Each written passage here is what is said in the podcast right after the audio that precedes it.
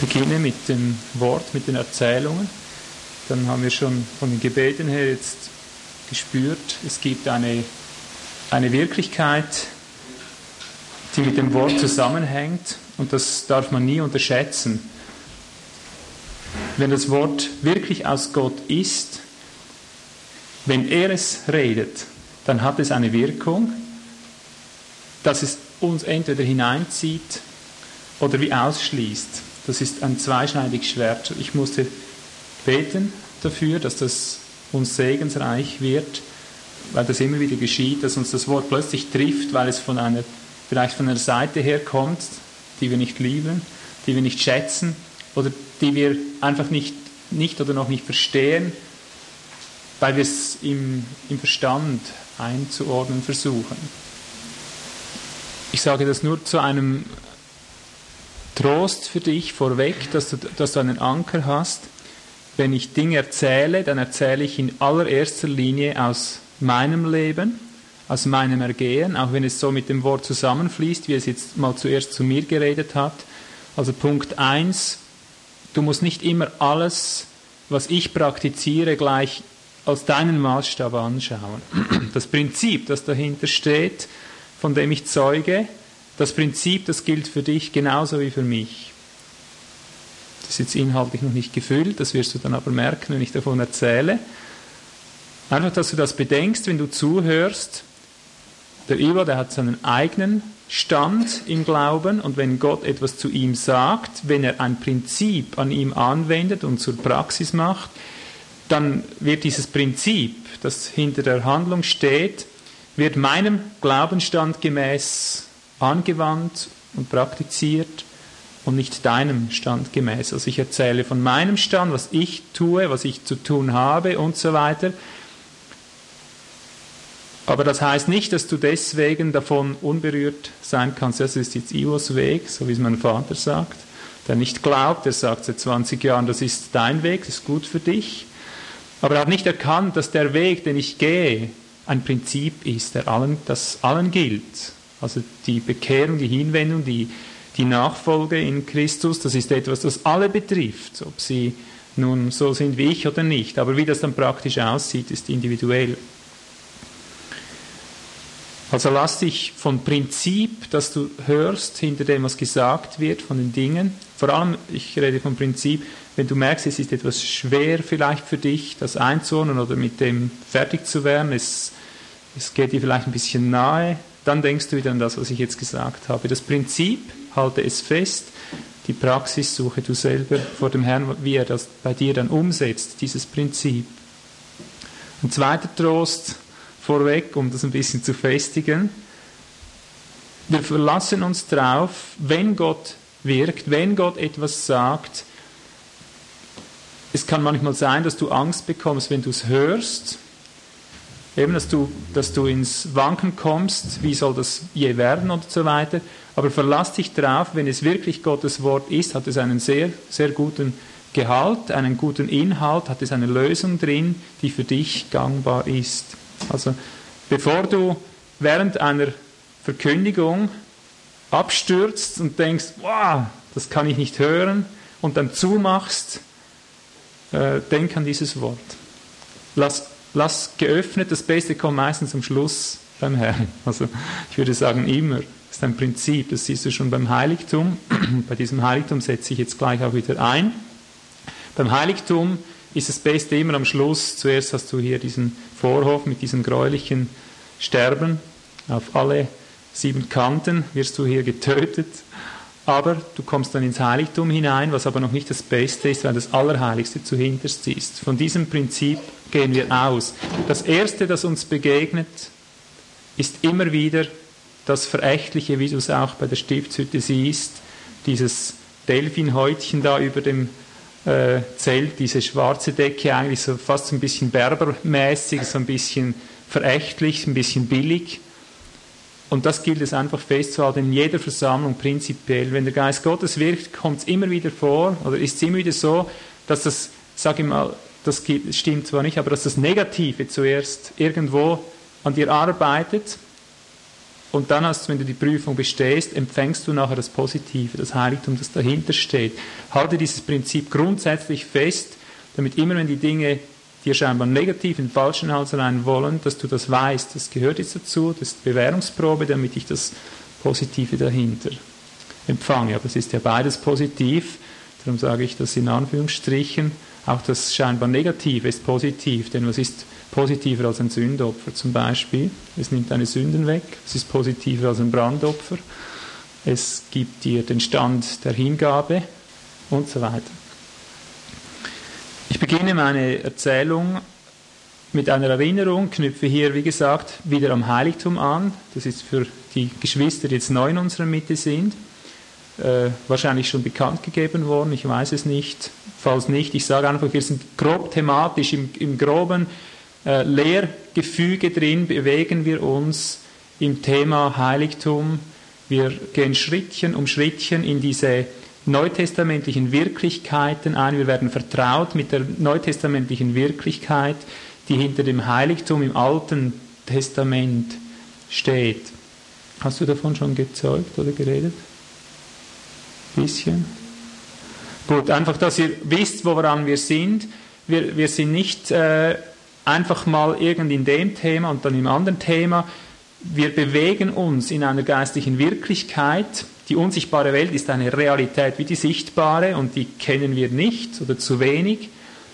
Und der Geist Gottes führt uns immer im ganzen Alltag drin durch diese Wirklichkeiten hindurch und lässt uns diese Wirklichkeiten erschauen, dass wir sie gewahren, das, was du nicht siehst, wo du nur darüber stolperst, gewahrst du eines Tages, was das war, worüber du gestolpert bist und merkst manchmal, das war ja ein Altar, manchmal war es ein Opfer, manchmal war es ein irgendein Geschirr. Alles, was im Alten Testament zelebriert wurde, sage ich mal, mit der ganzen Stiftshütte, das ganze Volk Gottes, das Volk Israel, wie es im Alten Testament dargestellt wurde, wie es gelebt hat, heißt es, ist um unseren geschehen. Alles, was sie getan haben, ist uns typushaft geschehen, damit wir gewissermaßen einen Anschauungsunterricht der unsichtbaren Dinge haben, die auf uns kommen sollen. Israel war im Alten Testament ein Vorschatten, ein Vorschatten der gleichsam die Wirklichkeit ankündigte. Christus ist die Wirklichkeit all dessen, was sie zelebriert haben. Und sie haben das sichtbar dargestellt, aber in Christus muss es lebendige Wirklichkeit durch ihn selber, in uns und durch uns werden. Und darum hat all diese Unterweisung des Heiligtums, all diese Unterweisungen, wie sie geführt wurden, Israel geführt wurde im Alten Bund, hat einen unmittelbaren, alltäglichen, tagtäglichen, praktischen Nutzen für uns, eine eine absolute Parallele, eine Verbindlichkeit, ein Bezug, den du nie und nimmer durchstreichen kannst oder umgehen kannst. Was ihnen widerfahren ist, alles ist ihnen unseretwegen, 1. Korinther 10, 1 bis 11, ist unseretwegen ihnen geschehen, auf die das Ende der Zeitalter gekommen ist, damit wir wissen, was die Dinge sind, worauf es ankommt. Also wir haben daher diese Lektion nicht einfach eine Lehrstunde, sondern ein Prozess, einen Werdegang miteinander im Heiligen Geist, der uns Schrittchen um Schrittchen dieses Heiligtum erklärt, diese Wirklichkeit, wie sie sie damals erlebt haben, in unsere Tage im neutestamentlichen Sinn, im geistlichen Sinn, dass sie ganz verwirklicht werden.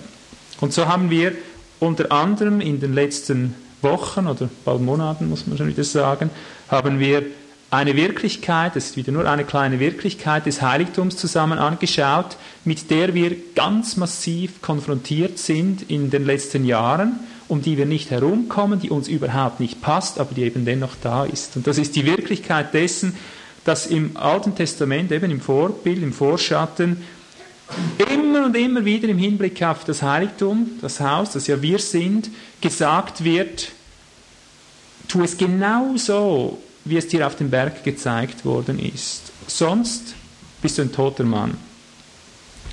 Immer wieder, wir haben das in einer Lektion, ich fasse ganz kurz zusammen, nur in den Hauptbegriffen haben wir das durchgegangen. Ich habe etwa 20 Beispiele gezeigt anhand der, äh, des Alten Testamentes, aus den Mosebüchern habe ich etwa 20 Beispiele gezeigt, wo immer wieder geschrieben steht, auf dass ihr nicht sterbt, auf dass ihr nicht sterbt, auf dass ihr nicht sterbt.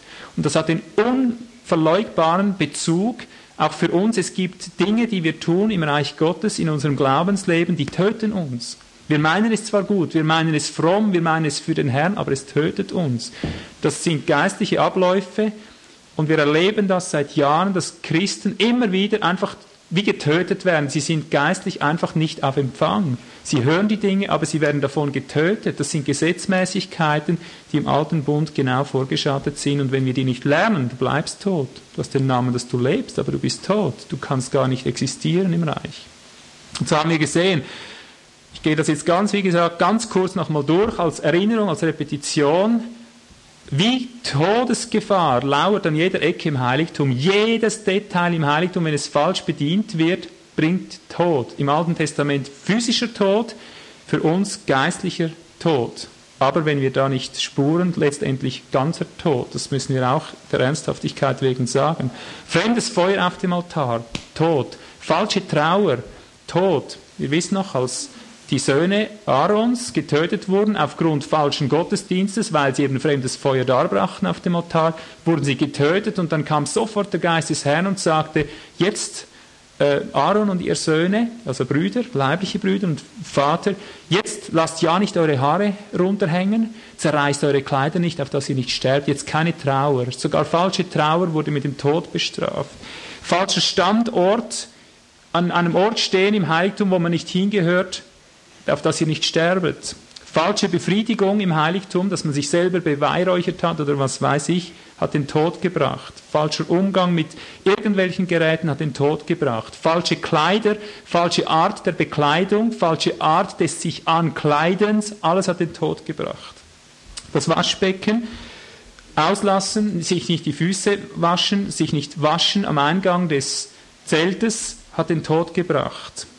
Falsches Räucherwerk in einer falschen Konstellation, was unser ganzes Gebetsleben anspricht, hat den Tod gebracht. Sabbat, falsche Ruhe oder Nichtruhen, hat den Tod gebracht. Unbeschnittenheit, Gott hat Beschneidung angeordnet. Beschneidung auslassen gleich Tod, auf dass ihr nicht sterben, lasst euch beschneiden. Für uns ist hier die geistliche Beschneidung angesprochen, die des Herzens, die nicht mit einem Mal vollzogen wird, das ist auch ein Weg, ist auch ein Prozess, ständige Beschneidung zur Zeit des Herrn. Opfern auf eigener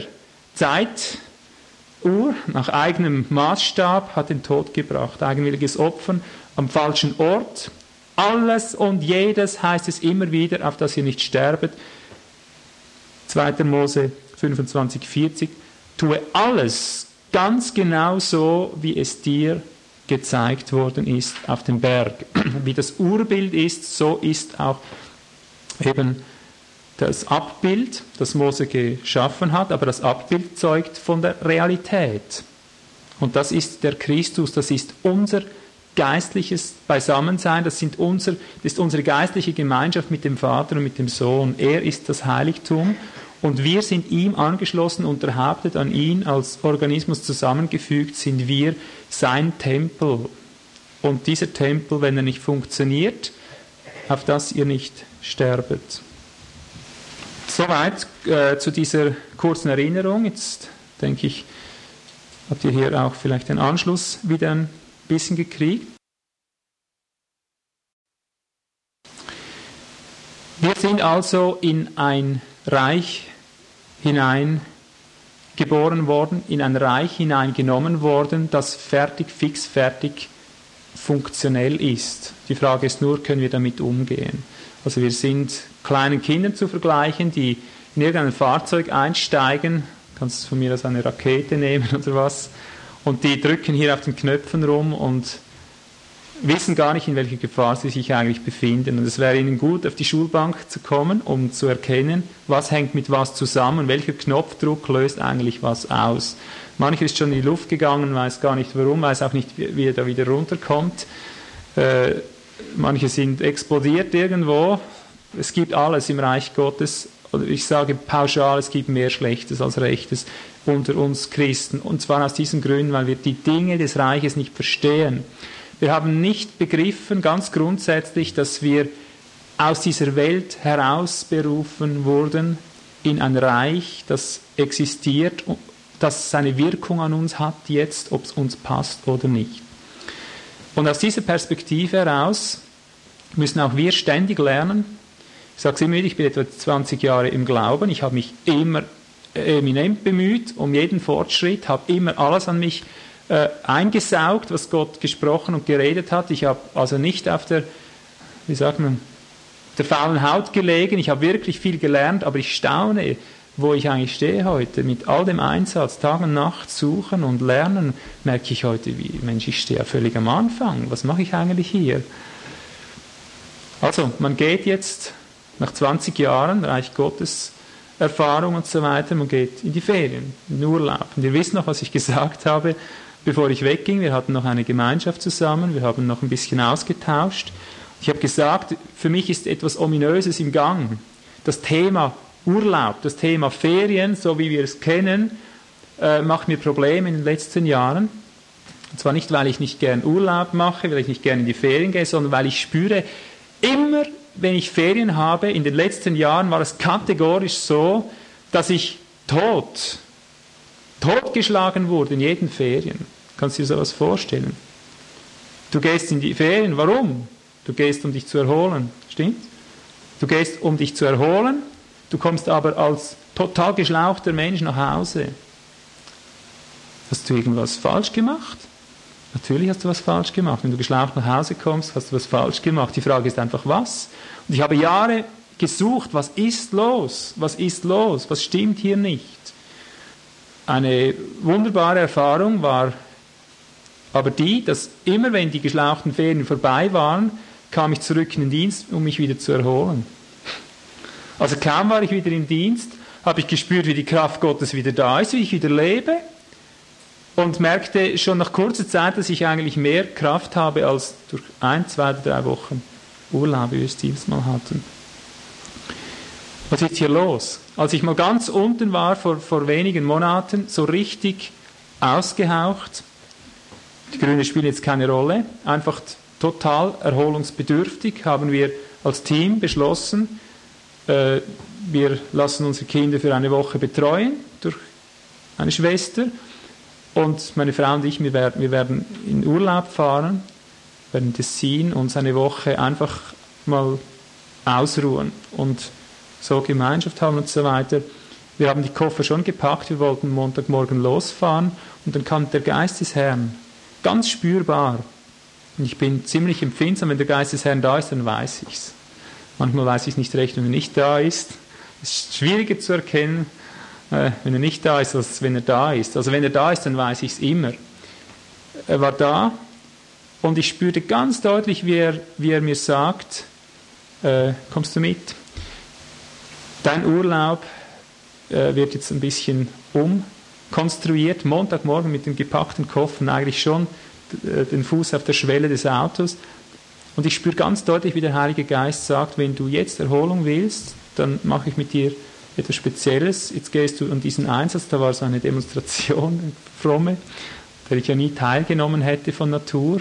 Da hinstehen, gegen die Schulen demonstrieren, immer gegen die Schulenpfarrer und so weiter.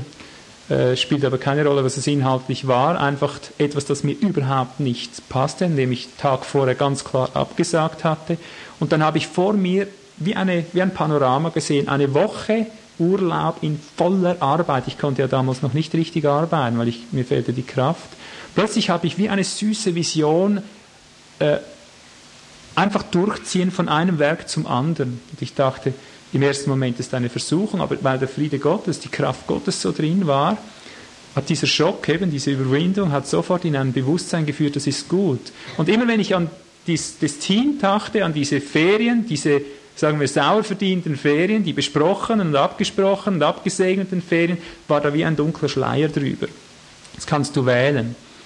Ich habe gewählt, ich bin dann zu meiner Frau, habe die Ferien abgebucht, war zwei, drei Stunden später bei dieser äh, CFT-Demonstration und von, von der Minute an dieses Einschwenkens auf den Weg Gottes hat die Erholung begonnen. Ich habe Dinge erlebt in dieser Woche, ich zehre bis heute davon. Ich habe so viel Erholung durch diesen Arbeitseinsatz in dieser Woche empfangen, wie ich es nie vorher in Urlauben irgendwo erlebt hatte. Könnt ihr sowas euch vorstellen? Das war so ein kleiner Einschub, der mich irgendwie äh, fasziniert hat. Ich habe gesagt, Herr, das ist gut so, das ist wunderbar so, mach das wieder, wenn es dir gefällt. Aber das war so wie ein kleiner Einschub und nachher ging das Leben weiter. Jetzt sind die Ferien geplant. Du gehst also äh, nach Italien und so weiter. Und die letzten Jahre war immer, eben wie gesagt, dieses abgebaut werden. Kaum war Urlaub, wo eigentlich Aufbau stattfinden sollte, fand Abbau statt. Diesmal war es ähnlich. Obgleich ich ja schon mit etwas gefasster Haltung ging, ich habe euch gesagt, es werden wahrscheinlich diese, diesen Urlaub wird bei mir irgendwas, eine Entscheidung fallen im Hinblick auf die Thematik Urlaub. Und genauso ist es jetzt auch gekommen und davon zeuge ich jetzt. Ja. Also wir waren dort, das, der Anfang war eigentlich sehr äh, wohltuend. Aber schon nach kurzer Zeit habe ich, hab ich gespürt, all das, was ja Erholung ist, hat einfach diese, diese Frucht wieder nicht getragen. Ich habe die Bedürfnisse gespürt. Ich habe gemerkt, in diesem ganzen Prozess, in dem wir auch hier drin sind, dieser ganze Weg, ich kann den nicht einfach beiseite lassen. Ich habe gespürt, ich habe Bedarf wie nie zuvor, um jetzt irgendwie in, in dem drin sein zu können, mich damit beschäftigen zu können, was eigentlich abläuft im Geist. Äh, egal in welcher Form, sei es im Wort, im Gebet, sei es in der, in der Gemeinschaft, wie auch immer, ich habe einfach gespürt, ich bin leer, ich brauche mehr, mehr Christusgegenwart. Aber da ist das schöne Wetter, wir sind jetzt ja im Urlaub, da sind die neun Kinder, das ist meine Frau, das ist Ruth, da ist, da ist alles irgendwo ein bisschen organisiert und wir haben noch nie Ferien einfach nur so, einfach nur so gelebt. Wir haben immer diese Zeiten auch besonders benutzt, um um uns auch geistlich aufzutanken, aber das hat wie irgendwie nicht funktioniert. Und ich spürte, wie ich zunehmend in eine Krise reinkomme, die so weit ausgeartet hat, dass ich eines Tages vor meiner Frau stand und sagte, du, ich habe den Eindruck, ich habe meine ganze Familie in den Abfall hineingeführt. Und sie hat gesagt, ja, was sprichst du hier für, für Worte? Täuscht dich nicht? Bist du jetzt nicht in einer Lüge drin? ich konnte es am Anfang noch fast nicht formulieren, aber so ist es, wenn du, wenn du plötzlich mit geistlicher Wirklichkeit konfrontiert wirst, dann ist das, was du machst, obgleich es ja nichts Böses ist, kommt dir vor, wie wenn du der größte Schwerverbrecher bist. So ging es mir auch bei meinen Einsätzen in den letzten Jahren. Es hat keiner verstanden. Immer wenn ich im Einsatz war, wenn ich nur an Kaffee und Kuchen nur schon dachte, ich wäre mir vorgekommen wie einer, der in eine, Okkultmesse reingeht, wäre ich in eine Bäckerei gegangen, hätte mir ein Stückchen so Kuchen geholt oder einen Kaffee getrunken. Wenn die Leute mich da beschenkt hatten, Kuchen und weiß was vor die Tür gestellt haben, ich musste hinstellen und sagen, bitte vergesst das. Ist für mich wie eine Todsünde jetzt. Kam ein Prediger zu mir und sagt, das kannst du doch nicht sagen. Äh, was bist du für ein Mensch? Bist du gesetzlich? Und ich konnte ihm nur zeugen, ich spüre, dass das Reich Gottes eine Wirkung hat auf mich. In dieser Zeit des Dienstes kommt es überhaupt nicht in Frage. Ist für mich wie Unzucht und Hurerei. Ein und dasselbe. Ich muss gehorchen habe ich das getan, war eine Herrlichkeit da, wirklich eine Herrlichkeit. Also wer versteht die Dinge? Die Wirklichkeit, die ich gefunden habe, eine Offenbarung, ich habe mich vor Gott gestellt und gesagt, was, was ist das, was willst du, dass ich tun soll? Plötzlich sehe ich es mehr und mehr. Ich bin gewohnt, einfach zu laufen, wie ich von der Welt her gewohnt bin. Und du bist dich auch gewohnt zu laufen, du bist ja irgendwo her. Bist Heide wie ich, du kommst aus einem heidnischen Hintergrund, du bist gewohnt, dein Leben zu leben, wie es dir gefällt, wie es dir passt, aber du bist in ein Reich hineingekommen. Und dieses Reich bestimmt jetzt dich, das ist das Prinzip. Dieses Reich bestimmt dich, ob es dir passt oder nicht, es bestimmt mich, ob es mir passt oder nicht. Und zwar, es bestimmt mich so, wie ich mir es nicht aussuchen kann suche ich mir selber einen Weg und versuche mir selber mein Reich einzuteilen, dann zerschneidet es mich. Sprich, in meinem Fall jetzt, das ist jetzt wieder Praxis aus dem Prinzip, in meinem Fall, wenn ich sage, so Urlaub ist Urlaub, jetzt schauen wir mal ab. Frucht, Sterben. Tod, Tod und nochmals Tod. Bis ich da bin, wo ich erkenne, es geht nicht. Entweder ich finde eine Spur, wie Gott das sieht, und ich lebe, oder ich finde diese Spur nicht, ich bin ein toter Mann. Immer wieder tot. Ich komme zerschlagen nach Hause, ganz gleich aus welchen Gründen, ich komme einfach zerschlagen nach Hause. Also habe ich mich vor Gott gestellt und gesagt, jetzt bitte rede du, was ist hier los? Was willst du? Und ich musste bei der Grundfrage beginnen. Ich habe mich vor Gott gestellt und habe gesagt, gibt es denn überhaupt Ferien für einen Christ? Man musste so weit gehen. Das ist das Prinzip. Gibt es das überhaupt, Ferien? Ich habe mal kurz die Konkurrenz durchgesucht, habe nicht einmal diesen Begriff gefunden, Ferien, Urlaub. Nur Sabbat gefunden und die Feste des Herrn und so weiter. Es kam mir schlicht nicht vor und dann spürte ich, wie es mir unangenehm wird. Verstehst du? Vielleicht so wie dir, wenn du es jetzt hörst, aber ich habe gesagt, ich rede jetzt von einem Prinzip äh, und du hast einen Maßstab und ich habe meinen Maßstab. Hör selber, was der Herr dir sagt. Ich wurde einfach damit konfrontiert, ob es mir passt oder nicht. Mit ganz Unwohlbefinden habe ich gespürt, Moment mal, Moment, was ist jetzt los? Jetzt fühlst du dich an wie ein Unbekehrter. Plötzlich wird es dir unangenehm im Reich und du denkst, äh, Herr, es steht zwar nichts in der Schrift, aber es äh, suchst die Argumente, um da den Urlaub festzuhalten. Das kannst du jetzt gut mitfühlen. Ja. Plötzlich bist du wieder wie damals, als du dich bekehren solltest und du hast überlegt, ja, aber dann habe ich ja dann das nicht mehr und das nicht mehr und dieses nicht mehr und jenes nicht mehr. Du hast immer wieder zwischen diesen Polen hin und her geschwappt. Was soll das eigentlich? Hin und Her schwenken. Und daran habe ich erkannt, Moment, jetzt stimmt was nicht mehr. So kenne ich mich gar nicht. Ich habe, ich habe ein entschiedenes Leben. Ich, ich habe mich für Christus entschieden. Und ich habe ein Prinzip. Das halte ich fest durch die Gnade Gottes, die es in mir festhält. Wenn eine Frage ist, links oder rechts, äh, und ich spüre, hier ist Christus und hier ist eine andere Wirklichkeit, die mich zerrt, dann ist bei mir immer schon die Entscheidung gefallen. 1977 im Zürichsee. Ihr wisst, was ich meine? Mit der Taufe damals habe ich Gott gesagt, ich will von dir nicht nur, dass du mir meine Sünden vergibst, ich will dir nicht nur meine Sünden bringen, mit der Taufe habe ich gesagt, ich bringe mich, dich selbst, nicht nur meine Sünden. Hier hast du mich auch. Also wenn je etwas zwischen, eine Wahl entsteht zwischen dir und etwas anderem, das mich zieht, eine Rivalität entsteht, dann entscheide ich jetzt fürs ganze Leben, ich werde immer damit zum Ausdruck bringen, du bist mein Herr, ich werde mich für dich entscheiden, ob ich es dann begreife oder nicht. Und dieser Prozess war wieder da. Ich habe gemerkt, da ist ein Rivale, da habe ich schon mal grundsätzlich entschieden, habe gesagt, ich entscheide mich für dich ganz gleich, wie es ist. Das gefällt mir nicht, dieses, dieses Hin- und Herzerren. Da stimmt was nicht. Und dann ist mir sogleich dieses Wort des Herrn an Petrus entgegengekommen, als er Petrus wieder einsetzte von seinem Hin- und Herweg, von seinem Schwanken, sagt er zu Petrus, hat ihn zuerst dreimal, dreimal gefragt, liebst du mich? Und dann sagt er ihm, wenn du, als du jung warst, hast du dich selber gegürtet und bist hingegangen, wo du wolltest. Aber wenn du älter wirst, wenn du alt wirst, dann wird ein anderer dich gürten und wird dich einen Weg führen, den du nicht gehen willst. Im Hinblick auf Petrus hat er von seinem Ausgang geredet, von seinem Sterben, wie er sterben wird. Wir wissen, er wurde dann gekreuzigt, also er wurde aber prinzipiell einen Weg geführt in seinem Alter, den er nicht gehen wollte.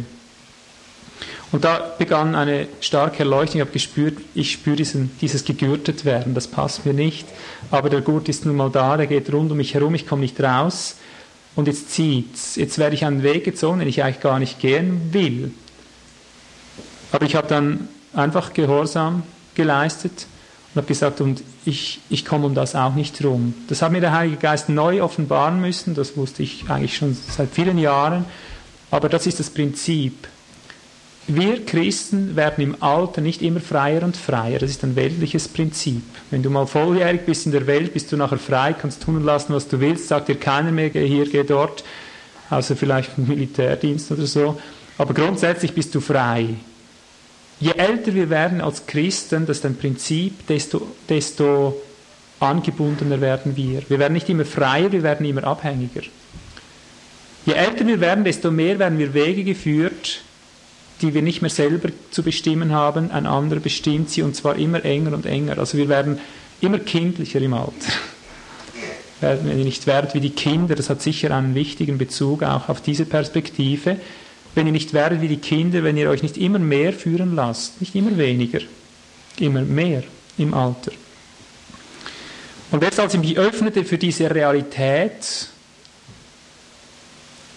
merkte ich plötzlich, dass hier ein, ein Herrschaftskampf stattfindet.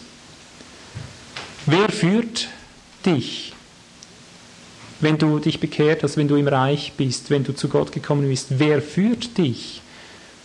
Führt dich der Herr während deiner Dienstzeit und wer führt dich, wenn du die Dienstzeit unterbrochen hast?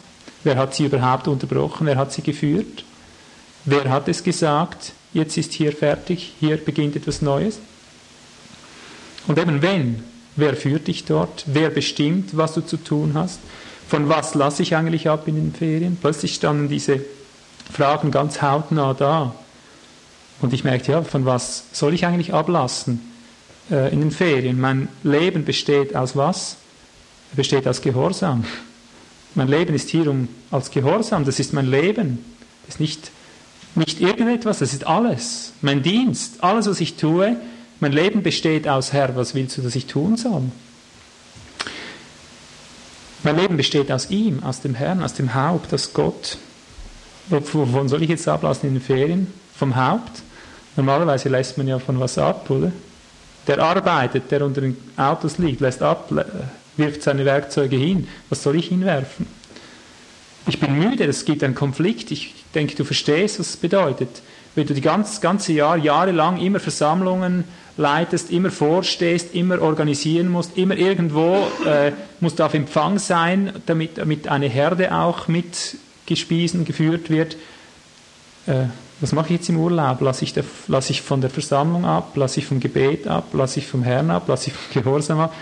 Merkst du, ich kann, ich kann von gar nichts eigentlich ablassen, wenn ich es genau nehme. Wenn ich im Urlaub bin, habe ich wieder eine Herde um mich herum. Und plötzlich gewahre ich, ich habe ein Problem. Ferien früher, Ferien heute ist ein Riesenunterschied. Ich bin heute im Reich drin und dieses Reich macht sich bemerkbar, ob es mir passt oder nicht. Und plötzlich spüre ich, wer mich führt in den Ferien. Da habe ich gespürt, wenn die Sonne schön scheint, der Himmel ist blau, die Luft ist warm, dann leitet mich die Sonne und die Luft, weil ich an diesem Tag automatisch zum Meer fahre mit den Kindern. Ja? Das ergibt sich im Urlaub. So ist man es gewohnt. Man geht dann schwimmen, wenn das Wetter schön ist, nicht wenn es regnet. Ja? Wenn es geregnet hat und ein bisschen bewölkt ist, dann äh, leitet mich der Wald dann geht man pilzen. Man richtet sich immer nach dem ein, was äußere Umstände sind. Plötzlich merke ich eigentlich, wenn ich die Führungsfrage in den Ferien genau untersuche, merke ich, entweder ist es die Sonne oder sogar die stille Wasseroberfläche des Wassers, weil du dann besser Fische fängst, oder dann sind es meine Kinder, die einfach, von denen ich einfach einen Eindruck habe, die haben einen Anspruch auf das alles. Und plötzlich realisiere ich, alles andere bestimmt und führt mich im Urlaub nur letztlich eigentlich nicht der Herr. Warum? Weil ich von Gott abgefallen bin? Nein. Das, das war einfach schon immer so. Im Urlaub bist du, da bist du einfach mal da, um einfach zu sein, oder? Du machst das, was dir gefällt. Da sagt einer, komm vorbei äh, und du hast eine Abmachung irgendwie, irgendwas. Er erwartet einfach, so Italiener da unten, die haben einfach erwartet, dass wir vorbeikommen, weil da eine gewisse Beziehung entstanden ist.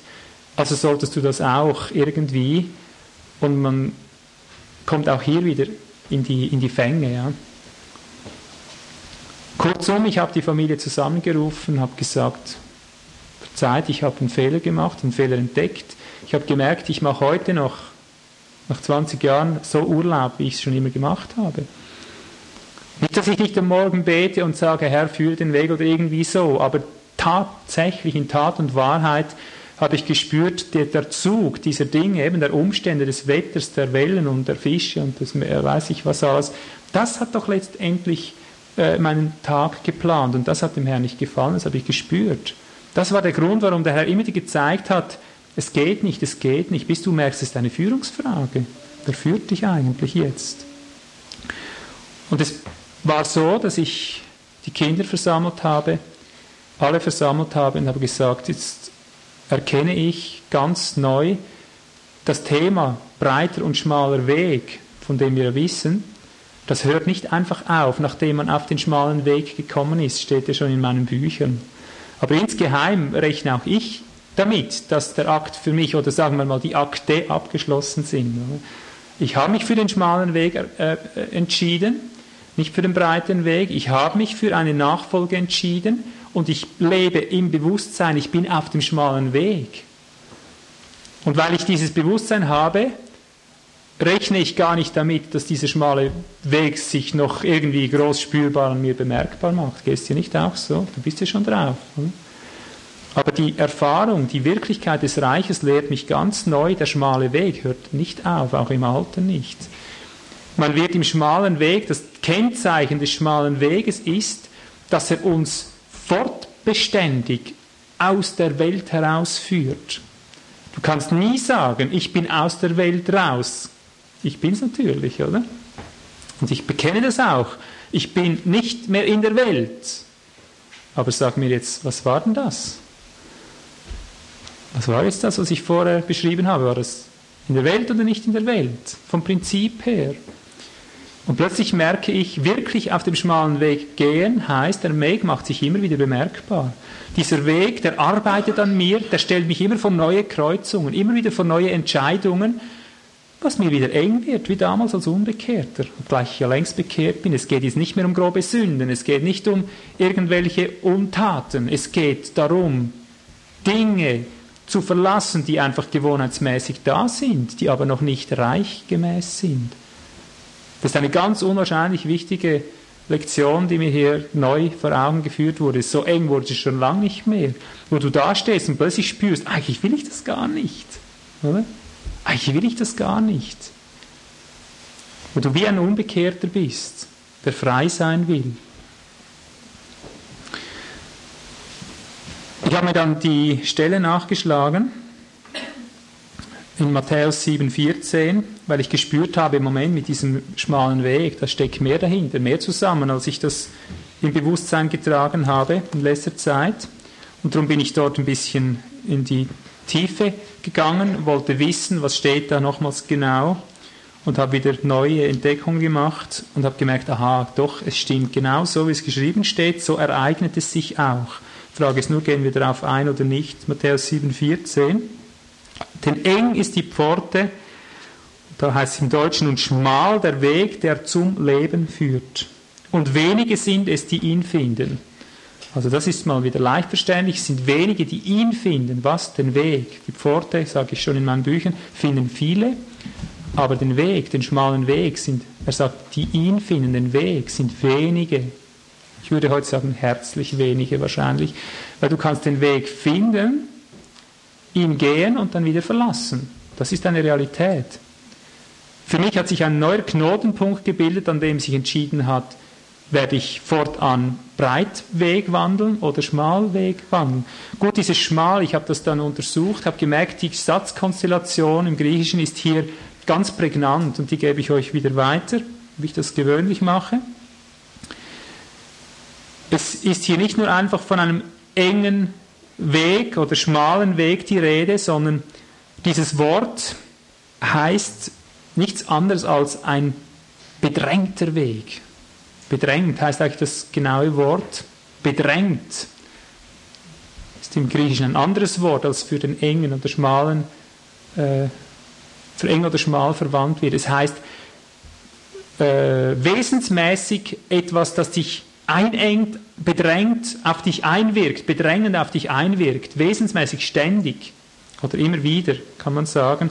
So wie ein blühender Baum ist ein Partizip, ein blühender Baum, der einfach blühend ist als Wesenseigenschaft, so ist der Weg bedrängend als Eigenschaft. Das heißt, er drängt auf dich ein und dann heißt bedrängt, eben ist der Weg und dann heißt es hier der Apagusa Eis, der wegführend hinein ins ewige Leben führt. Merkst du, das ist ein bisschen eine andere Betonung als bei uns im Deutschen.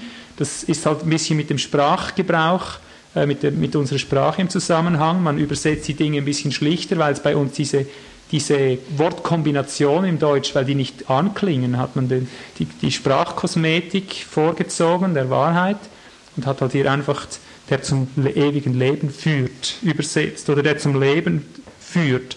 Aber wörtlich heißt es, bedrängt, ein bedrängender ist der Weg, der wegführend ist hinein ins Leben.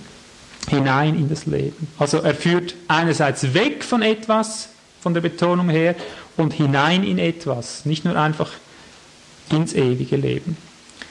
Und diese Betonung, die dürfen wir nicht vergessen. Wir werden immer von etwas weggeführt. Und nach Johannes 15, 18 bis 20 ist dieses hinweggeführt werden immer wieder die Welt, immer wieder diese, dieser Kosmos hier unten, diese Welt, so wie wir sie kennen, mit allem Schönen auch, mit all dem Guten auch, mit all dem uns Wertvollen, uns natürlicherweise Zustehenden.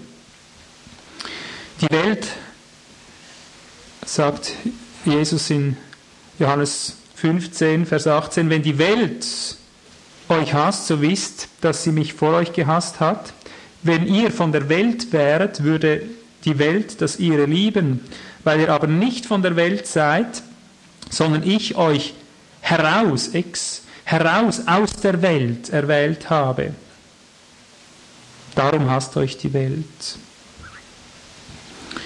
Also nicht nur, ich habe euch aus der Welt erwählt, so im Sinne, ihr wart, ihr wart Weltmenschen, ich habe euch als Weltmenschen erwählt, so wie es im Deutschen leicht zu lesen wäre. Ich habe, er sagt nicht, ich habe euch aus der Welt erwählt in dem Sinne, er sagt, ich habe euch erwählt, heraus aus der Welt zu kommen, heraus, heraus, heraus. Und das hört nicht auf mit einer Bekehrung, das hört auch nicht auf mit sieben Jahre Heiligung und dann hast du's, es hängt nicht mit 20 oder 30 Akten zusammen oder 20 und 30 Heiligungserfahrungen, wie du die Welt verlässt. Es ist bis ins hohe Alter, du wirst herausgeführt aus der Welt, aus dem Prinzip der Welt, aus der Gesetzmäßigkeit der Welt, aus den Ordnungen der Welt, aus dem Gefüge, aus der Normalität der Welt, aus all dem, was Weltsinn was natürlich ist, wirst herausgeführt und zwar Schritt um Schritt um Schritt. Und hier sage ich, das ist das Prinzip.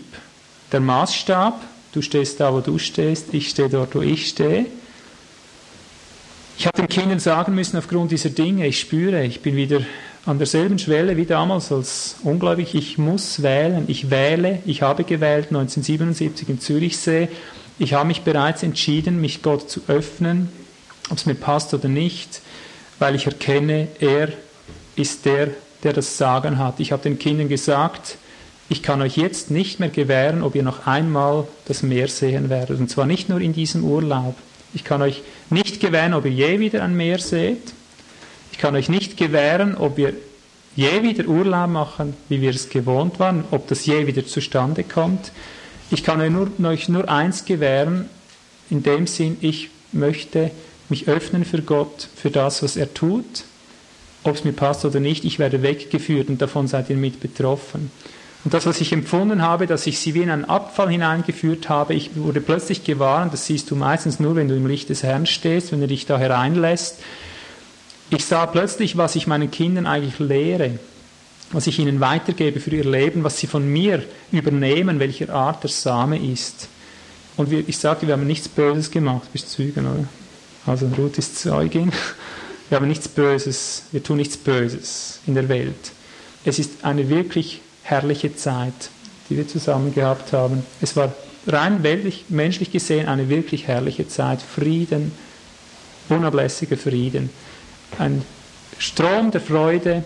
Man geht hin, man geht Pilze suchen, man geht Kastanien suchen, man holt Feigen und Trauben und Kerne und sammelt so einfach in der Natur. Man ist am Meer, wo keine äh, äh, Nacktstrände sind oder so. Man ist ganz für sich, hat einen ganzen Strand für sich. Man ist beim Fischen, beim Tauchen, beim Muschelsuchen, beim Seeigelfischen.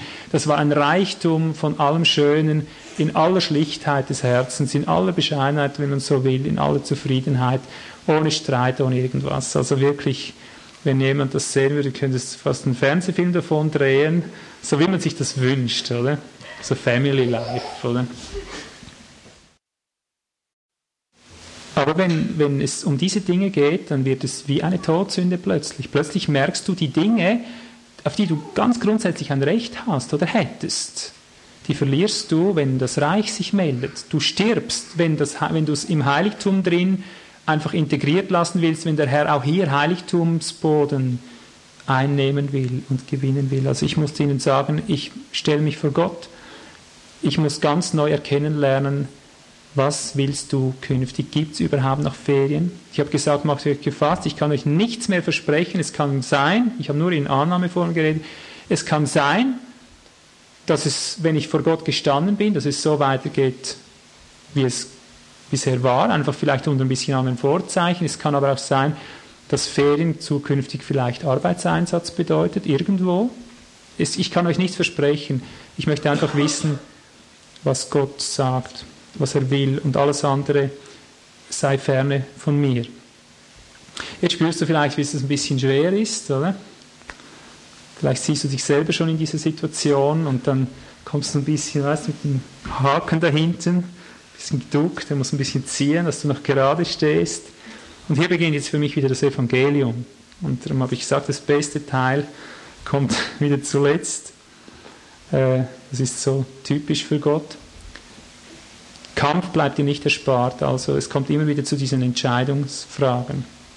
Aber in diesem Ringen drin spüre ich plötzlich, ich habe ja Angst vor dem Willen Gottes. Ich bin dann vor Gott gestanden und im Moment, schon weil ich das ausgesprochen hatte und den Kindern das klar gemacht hatte, war ich schon ein Stück weit entlastet und hatte eigentlich angenommen, wir gehen morgen, war dann ging schon an den letzten möglichen Tag, äh, war wunderschöner Sonnenschein, hat alles gepasst, es wäre der Tag gewesen, um zu fischen, um noch zusammen vielleicht ein Abschlussessen zu machen, was auch immer. Ich war eigentlich innerlich überzeugt, doch, morgen ist dran, morgen werden. Dann ist gut Hingabe, oder? Dann ist gut sagen, Herr, dein Wille geschehen, wenn du schon ahnst, wir gehen. Und dann spüre ich, wie, wie ein alter Kampf beginnt. Ich spüre, ich habe gar kein Vertrauen. Ich, habe Angst vor dem Willen Gottes. Kennst du das? Wer hat schon mal Angst gehabt vor dem Willen Gottes? Jetzt lass mal die Hand gerade oben, damit es nicht auffällt. Hast du jetzt auch Angst vor dem Willen Gottes? Könnte sein, oder? Siehst, und das ist der Punkt. Das ist der Punkt vom Evangelium. Der, schlechthin der Punkt, auf den es ankommt. Wenn du Angst hast vor dem Willen Gottes, dann sage ich es dir jetzt als ein Wort des Herrn, dann stehst du außerhalb des Reiches jetzt. Gerade jetzt stehst du außerhalb seines Reiches. Und darum, jetzt kommt dieses Schwert, jetzt entscheidet es sich, bekommst du diese Dinge mit oder nicht. Oder wenn du jetzt zugemacht hast und, und schon Angst hast vor dem, was kommen könnte, in dem Sinn, dann machst du dir Schmerzen, dann kannst du das vielleicht überhören, was jetzt kommt. Aber jetzt kommt eigentlich das Evangelium. Ich habe gesagt, bei Gott sind die Dinge gut. Ich habe mich wie neu äh, bekehren müssen in einer Art und sagen müssen, Herr, das gibt es nicht, so kenne ich dich nicht, so kenne ich das Reich nicht. Es gibt keinen Grund, vor deinem Willen Angst zu haben, auch wenn es um Urlaub geht, auch wenn es um die schönsten Dinge geht. Wir haben da unten äh, Fisch gegessen, der war so gut, sie haben im Leben noch nie so gut gegessen. Das wäre noch mal dran gewesen, zusammen mit dem wunderschönen Sonnenschein und allem drum und dran. Das wäre der Tag gewesen und plötzlich spürst du, ich habe Angst, dass Gott mir sagt Nein. Wie überwindest du jetzt das? Und da hat mir Gott sehr neu äh, einfach geholfen, mit den alten Wahrheiten, aber neu in Erinnerung gerufen. Und das lehre ich jetzt auch wieder als festes Prinzip. Wenn der Geist des Herrn etwas sagt, haben wir keinen Grund, uns zu ängstigen und egal wie hoch es ist. Und das haben wir der Herr ganz neu im Wort geoffenbart und damit hinein nehme ich euch jetzt. Jetzt kommt der eigentliche Lehrteil, Ezekiel 2.1. Und ich sage euch, um das kommt ihr nicht drum. Sei es jetzt, wenn es auch bei euch um die Thematik mal geht, es spielt keine Rolle, welche Thematik es immer ist, die dir etwas abverlangt, das du gerne in Händen haben willst. Das heißt, dass du überhaupt dein ganzes Leben mal grundsätzlich auf den Altar geben solltest, dass du so liebst, dass du festhältst, dass du nicht geben willst, sei dass dir irgendein Detail genommen wird oder gefordert wird, dass du geben sollst und du spürst, ich will es eigentlich gar nicht dann orientiere dich jetzt an diesem Wort. Du wirst um dieses Wort, das ich jetzt rede, dein ganzer Lebtag lang nie herumkommen. Es wird dich bestimmen, entweder es bestimmt dich genau in dieser Weise und du erlebst es oder du wirst nie, nie bei Gott enden. Du wirst nie in seiner Gegenwart, in seiner Fülle enden, so wie du das gerne würdest. Also lass dich jetzt beschenken von dem, was du hörst. Hesekiel 2, Vers 1. Ich erkläre Kapitel 1 in einem kurzen kurzen Zusammenfassung, Hesekiel wurde plötzlich in die Wirklichkeit Gottes hineingenommen. Er sah den Thronwagen Gottes, dass ja alles von der Gemeinde redet, die Gesetzmäßigkeiten der Gemeinde, darüber ist jetzt nicht zu reden. Er sah die Herrlichkeit, die ganze Fügsamkeit, wie alles zusammen äh, unter dem Geist des Herrn geführt wird und so weiter. Und über diesem ganzen Glanz, über diese ganzen Herrlichkeit, über diese ganzen Anforderungen auch, die, die er darin sah, diese, diese Hochqualität, dieser Hochgrad, geistliche Ausdruck hat ihn zu Boden geschmettert. So endet das Kapitel 1 in Ezekiel. Das heißt, als ich es sah, fiel ich auf mein Gesicht nieder und ich hörte die Stimme eines Redenden. Also er war wie gelähmt, das kennen wir schon von Daniel, von anderen Propheten, wenn sie die Wirklichkeit des Reiches, des Heiligtums schauen, dann fallen sie aufs Gesicht tot, wie tot, haben keine Kraft mehr. Und jetzt heißt es Kapitel 2.1, und er sprach zu mir, Menschensohn, Stelle dich auf deine Füße und ich will mit dir reden. Stell dir mal vor, du liegst jetzt da am Boden. Ich habe dir die Verfassung erklärt oder Daniel erklärt sie, Johannes in äh, der Offenbarung erklärt sie, wenn du da liegst am Boden und hast die Herrlichkeit Gottes gesehen, du bist erschlagen. Also du liegst da ohne Kraft. Das heißt dort immer wieder, es war keine Kraft mehr in mir. Und ich sage, es steht hier bei Ezekiel zwar nicht so, aber ich kann es dir doch beweisen, dass es so war. Der Mann lag da völlig kraftlos. Du wirst kraftlos sein, wenn Gott dir solche Lieblingsdinge wegfordert. Das heißt jetzt eben Ferien, wenn du daran denkst, du hast keine Kraft. Wie soll das je sein? Kannst du doch nicht, oder? Wie kannst du dein Leben hingeben? Wie kann ein Kriegel sein Leben hingeben? Hm? Kannst du nicht, oder? Keine Kraft, oder? Und jetzt liegst du da am Boden und kommt einer zu, zu, dir und sagt, stell dich auf deine Füße und ich will mit dir reden. Wunderbar, nicht? Steh mal auf, probier's mal. Oder? Dann versuchst du dich irgendwie aufzuraffen, aber wenn keine Kraft in dir ist, du, das erlebe ich diese Jahre ganz deutlich. Wenn du mir sagst, Ivo, steh auf. Wenn du es mir sagst, Ivo, steh auf. Komm, wir gehen vorwärts. Mein Bruder damals in Holland, als ich die Erholung suchte, hat gesagt, komm, wir machen eine kleine Fahrradfahrt, nur fünf Minuten, nur zehn Minuten. Ich habe gesagt, bitte, du musst mich in Ruhe lassen, ich kann nichts, ich, ich kann keine Minute auf dem Fahrrad sitzen. Komm, ich nehme mit ins Ministerium, ich zeige dir das, ich zeige dir dieses, ich zeige dir jenes. Ich, hab, ich bin zerbrochen an diesen kleinen Aufforderungen, komm nur mit, ich, ich zeige dir was. Ich habe gesagt, ich kann nichts, ich kann weder mit dir reden, ich muss einfach stille sein jetzt, ich liege hier zerbrochen am Boden. Das hat ihn ja da ins Feuer gebracht, hat mich verfolgt deswegen, hat das nicht begriffen. So ist es, wenn ein Mensch dir sagt, komm, steh auf, mach das, verlass deine Ferien. Ich predige euch heute kein Gesetz, merkt euch das. Sonst erschlägt sich. Ja. Wenn du jetzt gehört hast, du darfst keinen Urlaub mehr machen und es kommt von mir, dann fühlst du dich genauso, wie ich mich damals in Holland gefühlt habe. Ich predige dir kein Gesetz hier, ich predige dir ein Prinzip, eine Herrlichkeit. Also steh auf, Stell dich auf deine Füße und ich will mit dir reden. Jetzt hör das Evangelium, dann heißt es, und als er zu mir redete, ich sage mal, während er zu mir redete, und als er zu mir redete, kam der Geist in mich und stellte mich auf meine Füße. Und ich hörte den, der zu mir redete. Hörst du es?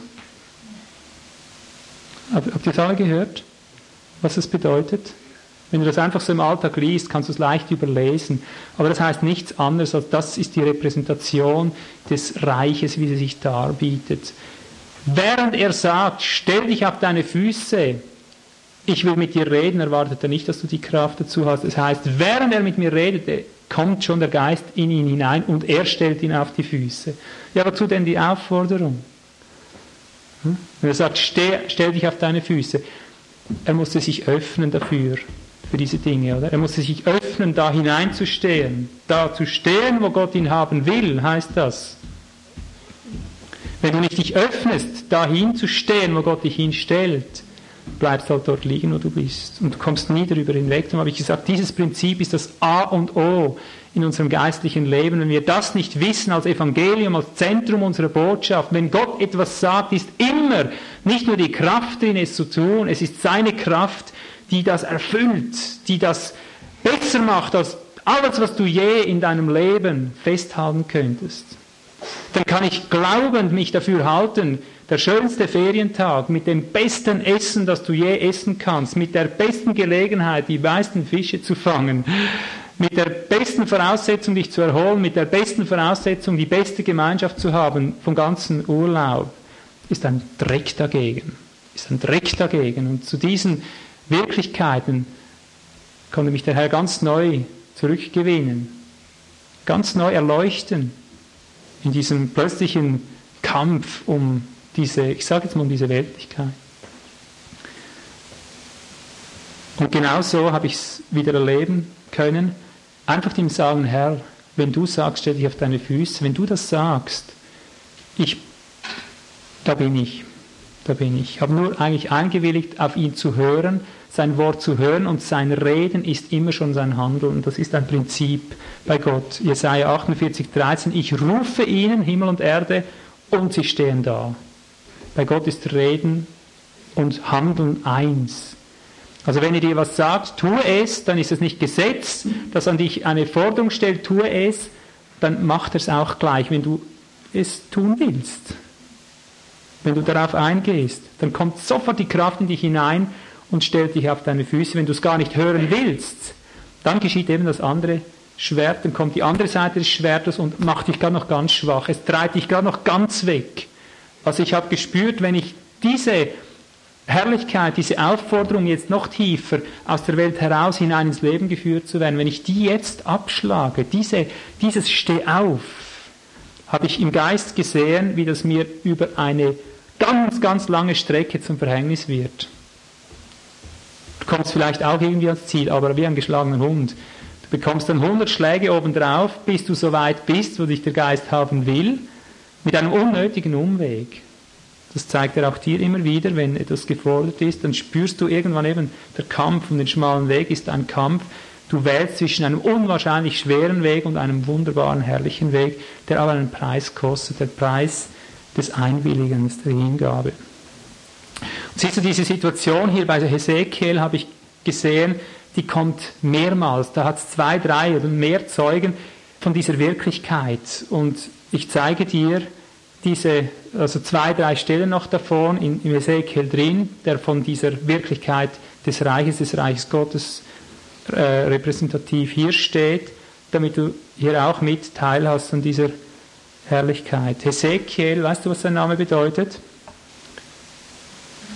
Immer wieder ein Schlüssel, die Namen sind immer der Schlüssel. Ezekiel heißt, Gott stärkt. Gott wird stärken. Stark ist Gott, kannst zusammenfassen, die Stärke Gottes ist, dich zu stärken. Und das erlebst du bei Ezekiel, wie du es jetzt gesehen hast. Er liegt flach am Boden. Das ist immer wieder seine Geschichte, aber er wird darin gestärkt.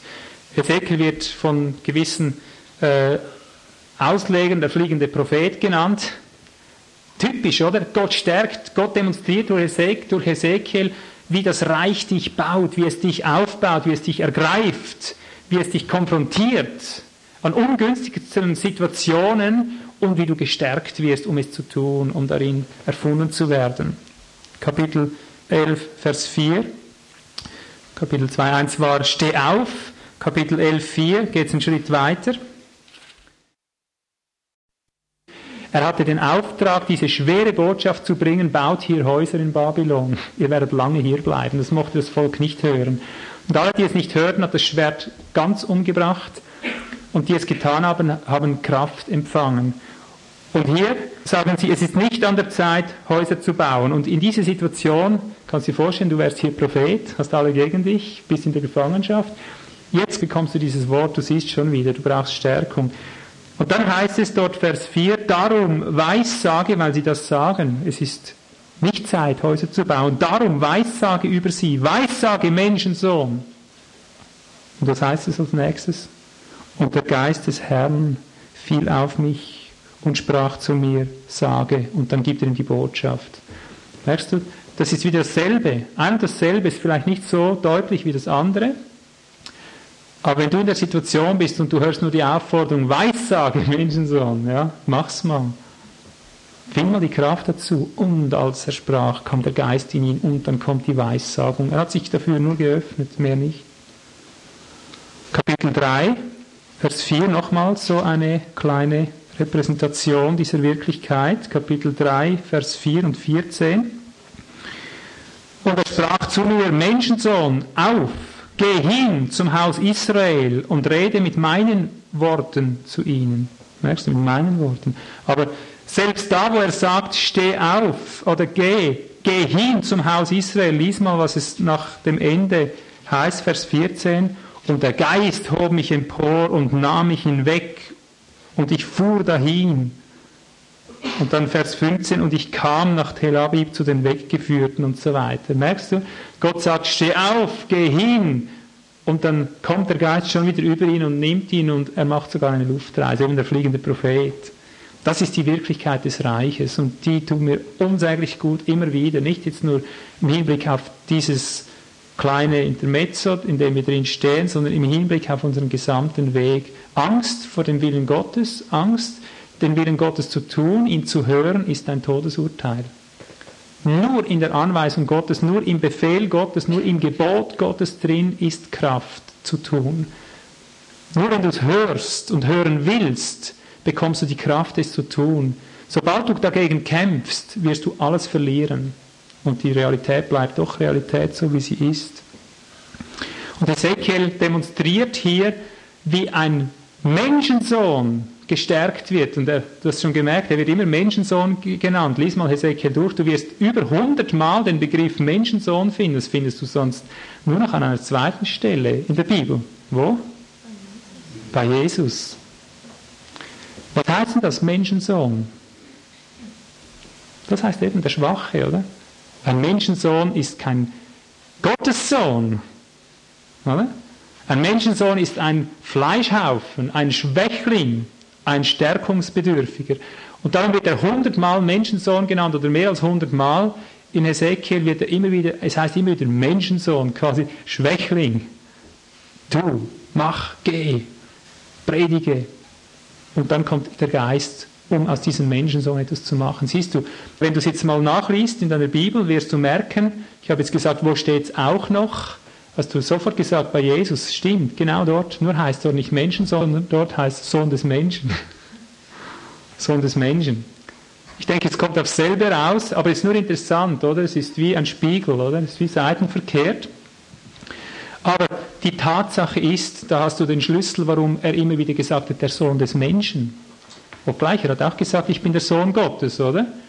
Aber betont hat Jesus immer und immer wieder der Sohn des Menschen. Und es kommt fast gleich viel vor wie die alttestamentliche Vorgabe in Ezekiel. Du findest also über 90 Mal diesen Ausdruck Sohn des Menschen. Einmal findest du Menschensohn. Nur einmal im Neuen Testament sagt Jesus von sich des Menschensohn so wie bei Hesekiel, ich denke, das war die Anknüpfungsstelle, um das Bindeglied zu schaffen, und sonst sagt er immer so des Menschen. Was will er damit sagen? Weißt du, was er damit sagen will? Warum er sich Menschensohn nennt die ganze Zeit, Sohn des Menschen nennt die ganze Zeit? Um dir klarzumachen, täusch dich nicht, ich bin nicht einfach der Gottessohn, der alles kann, oder? Der hierher steht und die Dinge einfach so aus dem Ärmel schüttelt. Verstehst du? Der Hinweis, dass über 90 Mal Jesus von sich selber sagt, der Sohn des Menschen, ist nichts anderes, als dir klarzumachen, ich bin genauso schwach wie du. Ich bin der Sohn des Menschen. Ich bin nicht ein Menschensohn, das kann der nicht sagen, weil das war Hesekiel, oder? Er ist Gottes Sohn, aber als Sohn des Menschen geboren. Verstehst du? Und darum sagt er nicht der, der Menschensohn in dem Sinn, er knüpft das lediglich dort an. Er sagt immer Sohn des Menschen, aber er ist Gottes Sohn. Aber er betont, ich bin genauso schwach wie du. Kann ich dir das belegen? Ganz leicht. Johannes 5, dort Vers 1 und Vers 30, und es gibt noch viele andere Stellen, die dasselbe bezeugen, auch zwischen den Zeilen. Johannes 5, Vers 19 und 30. Da antwortete Jesus und sprach zu ihnen, wahrlich, ich sage euch, der Sohn kann nichts von sich selbst, ja nicht eines heißt es wörtlich, er kann nicht eines von sich selbst tun, außer was er den Vater tun sieht. Er kann nicht. Das ist unmöglich, er kann es nicht. Er muss zuerst den Vater es tun sehen und dann ist die Kraft in ihm. Vers 30. Ich kann nichts, nicht eines von mir selbst tun, so wie ich höre. So richte oder rede ich, weil ich nicht meinen, sondern seinen Willen suche. Also siehst, auch Jesus lebte ständig unter diesem Prinzip. Zuerst musste der Vater reden, und darum hat er gesagt, meine Speise ist es, den Willen Gottes zu tun. Den Willen des Vaters zu tun. Rede, Herr, dein Knecht hört. Das ist die einzige Chance, dass ich die Kraft habe, deinen Willen zu tun, wenn du es redest. Frage ist einfach, wir es hören. Jetzt komme ich zum dritten und zum letzten Teil. Jetzt gehen wir wieder ins Heiligtum rein und hier packe ich das Ganze jetzt als Heiligtumslehre wieder zusammen und zeige dir das jetzt noch anhand des Alten Testaments auf, dass gerade dieser Punkt der wesentliche Punkt ist, dieses Ausgerichtetsein, egal was aus der Welt herausführen heißt, egal was es bedeutet, es gibt diesen einen Schwerpunkt in der Priesterweihe drin. Und zwar in 3. Mose 8. Jetzt weiß ich nicht, ich hoffe, ihr mögt noch ein bisschen zuhören. Das ist manchmal auch nicht so leicht. Jeder erlebt es wieder ein bisschen anders. Aber solltest du es auch jetzt aus irgendeinem Grund nicht als Offenbarung haben, arbeite, suche es, bis du es als Offenbarung hörst. Ich muss das auch meiner Familie sagen. Ich knüpfe hier nochmals an, dieser besagte äh, Morgen, dieser wunderschöne Tag, den haben wir dann zu Hause verbracht. Also wir sind dann nicht ans Meer gefahren und ich habe den Kindern das erklärt, damit sie Schritt um Schritt wissen, wie der Vater auch zu Entscheidungen kommt. Und ich konnte ihnen nur bezeugen, es war jetzt nicht eine Stimme aus dem Himmel, die mir gesagt hat, du gehst heute nicht ans Meer, du wirst heute keine Fischplatte essen oder irgend sowas. Nur, dass ihr das auch versteht, wie kommt der Wille Gottes zustande, wie hört man denn die Stimme Gottes? Es war ganz einfach. Ich habe gespürt, dass mein Herz einen Rivalen in sich trägt, dass es mir plötzlich so nah ist, dass ich das so gerne machen würde, dass ich Angst hatte zu sagen, Herr, was willst du? Dann war bei mir die Würfel schon gefallen. Das war Reden Gottes genug. Verstehst du? Ganz einfach. War Reden Gottes genug, zu Hause zu bleiben, weil ich wusste, da ist etwas nahe gekommen, das dich rivalisiert, Herr. Dann ist entschieden, äh, das ist für mich Reden genug. Und so will ich es auch weiterhin halten und seines Zweifels fragen. Im Zweifelsfall lieber ganz etwas lassen als, als äh, dieser blöde Ringkampf, der immer mit dem Wort Gottes kämpft, um irgendeine Liebhaberei zu bestätigen, durchzusetzen. Äh, wir haben das Wort aus einem anderen Grund bekommen, das Schwert des Herrn. Unser Kampf ist nicht mit der Bibel, unsere weltlichen Dinge zu verteidigen. Wir haben die Bibel als Schwert in der Hand, um zu verteidigen, dass wir äh, uns durchbehaupten können, warum wir nicht mehr in den weltlichen Dingen mitgehen. Verstehen wir? Das ist unser Kampf, unser Glaubenskampf. Die Menschen regen sich auf, sie hassen uns, haben wir gelesen. Sie hassen euch, warum? Weil ihr aus der Welt heraus berufen wurdet, weil ihr nicht von dieser Welt seid, von diesem Kosmos mit all den Liebhabereien.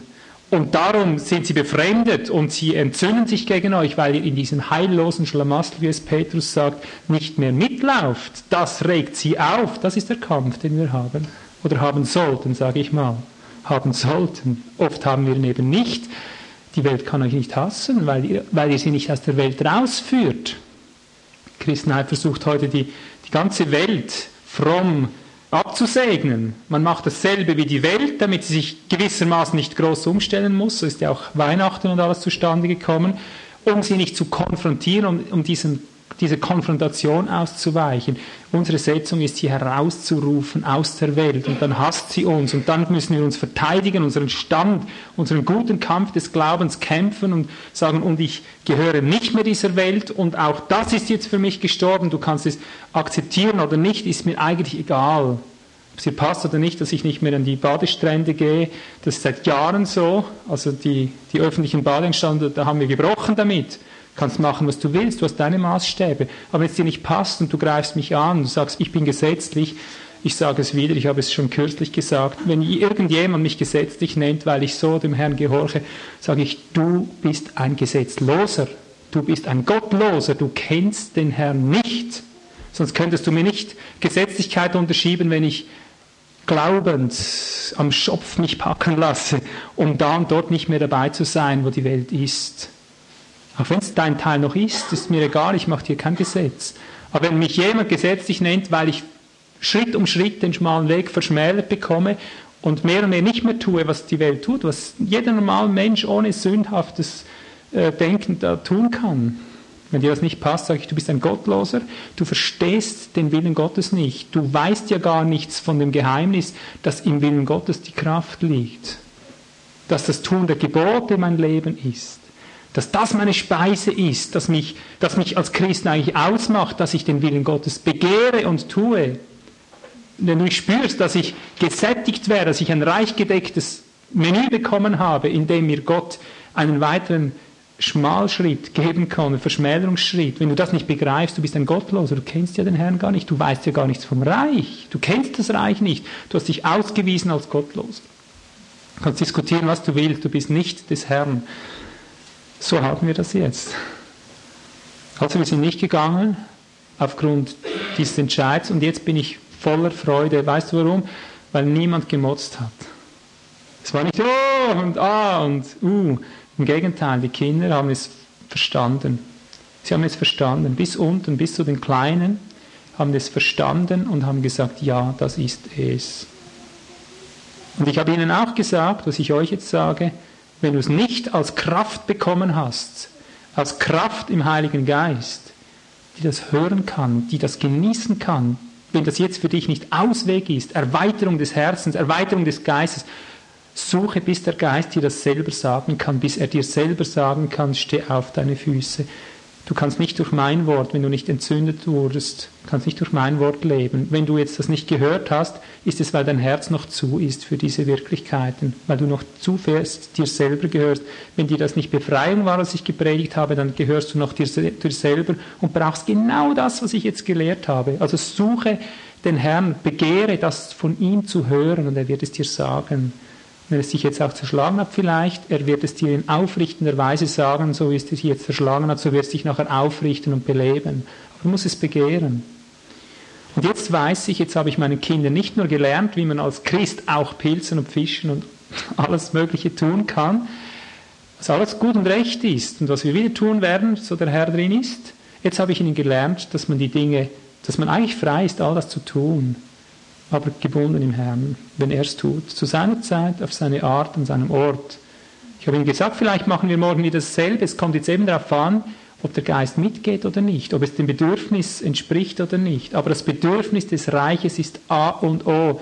Wenn ich jetzt spüre, ich brauche mehr äh, von einfach anderer Gegenwart Gottes, dann, dann muss ich jetzt da drin sein, habt Verständnis hierfür. Und ich habe gesagt, ich könnte euch jetzt ans Meer schicken, für euch ist die Zeit da. Ihr bis Jesus sagt, für euch ist die Zeit alle Weg da, für mich ist die Zeit noch nicht gekommen oder nicht da, nicht mehr da. Ich hätte ihnen sagen können, geht ihr das Meer, ich muss einfach vor dem Herrn sein. Aber ich habe gesagt, ich tue jetzt das bewusst nicht. Ich streiche jetzt diesen schönsten Tag oder diese schönsten Tage aufgrund dessen, dass es uns in Erinnerung bleibt. Das hat vielleicht ein bisschen auch geschmerzt, alle ein bisschen, wären sicher alle gern gegangen. Aber diese Lektion hätte ich sonst für mich allein buchstabiert und meine Kinder hätten sich an nichts erinnert wenn es einfach so weitergegangen wäre, es kann ja sein, dass die künftige Zeit wieder so ist. Ich kann ja nicht sagen, wir werden jetzt keine Ferien mehr machen. Ich habe nur gesagt, ich habe mich gestellt, keine mehr zu machen, wenn es der Herr nicht will. Ich habe mich gestellt, um Arbeitseinsatz oder was immer zu machen, einfach das, was er will. Aber ich werde neu begehren, zu sagen, Herr, ich sehne mich nach deinem Wort. Dein Wort ist mein Leben, dein Gebot ist mir Leben. Ich weiß noch nicht, wie das konkret aussieht, aber du hast es gesehen, ich freue mich schon drauf, weil ich weiß, Rede, Herr, dein Knecht hört, ist mir Speise. Das macht mich froh. Was immer kommt, das macht mich froher als alles, was ich je hatte. Es ist tausendmal mehr. Gut, wieder genug Einführung. Siehst, ich bin immer, immer wieder dran, um nochmal was zu sagen, was ich eigentlich nicht wollte. Aber ich habe das Ziel, diese Dinge als Heiligtum zu lehren, damit uns neutestamentliche Wirklichkeit bewusst wird. Und jetzt behandeln wir diesen Aspekt des Heiligtums, das die Einsetzung oder das regierende Priestertum betrifft. 1. Petrus 2, Vers 5 und 9 offenbart uns Petrus, ihr seid ein auserwähltes Geschlecht, ihr seid ein regierendes Priestertum, wortwörtlich, nicht nur ein königliches, da denkt man immer so leicht an Adel, so mit königlich, so ein bisschen feierlich, ein bisschen goldene Krone und so. Aber wörtlich heißt es, ihr seid ein regierendes Priestertum. Das heißt mit anderen Worten, ihr seid dazu gesetzt, Herrschaft Gottes auszuüben, die Ordnung Gottes priesterlich, das Heiligtum zu warten, zu verwalten, aufzurichten, aufrichten zu lassen. Das ist eure Berufung. Mit anderen Worten, du musst dich doch im Heiligtum drin auskennen, wenn du ein Priester bist. Ein regierender Priester, der Herrschaft einnehmen muss in dieser Welt, der die Herrschaft Gottes durchzusetzen hat in dieser Welt, dass nicht nur die Ordnungen Gottes, sondern Gott selber durchgesetzt wird. Also wie könnten wir hier gleichgültig dem Heiligtum und seinen Ordnungen, seinen Gesetzmäßigkeiten, Prinzipien, seinen Zeitpunkten und so weiter, wie können wir da gleichgültig gegenüber sein? Königliches, regierendes Priestertum. Ich sage dir, mitherrschen mit Christus, das ist keine Thematik heute, das wollen eigentlich alle. Also das ist sich die Christen noch ein bisschen eins. Äh, es möchte eigentlich jeder ein bisschen sagen, wo es lang geht, stimmt's nicht? Du kannst jetzt in jede Kirche gehen, da sind wir eins, aber auf dieser Einheit kannst du nicht bauen. Das ist nur ein, ein, ein guter Wunsch. Jeder sehnt sich heute nach Erweckung, oder fast jeder. Es gibt auch so, die haben diese Sehnsucht verloren, die sind schon ganz begraben. Aber im Grundtenor haben alle Sehnsucht nach Erweckung, Sehnsucht nach Herrlichkeit, nach Durchbruch, nach eben Herrschaft und so weiter. Nur die Bedingungen dafür, ist die andere Frage, was ist eigentlich der Weg, um in dieses regierende Priestertum hineinzukommen, dass Gott dich überhaupt annimmt. Und hier behandeln wir jetzt den Aspekt des Heiligtums, das Einsetzen ins priesterliche Amt, die Einsetzung, denn das ist ja das, was wir gerne haben möchten. Wir möchten eingesetzt sein, nicht abgesetzt. Wir möchten in der Bewegung des Geistes drin sein, nicht neben der Bewegung. Man hört immer Erweckung da und dort und überall, nur bei mir nicht oder bei uns nicht.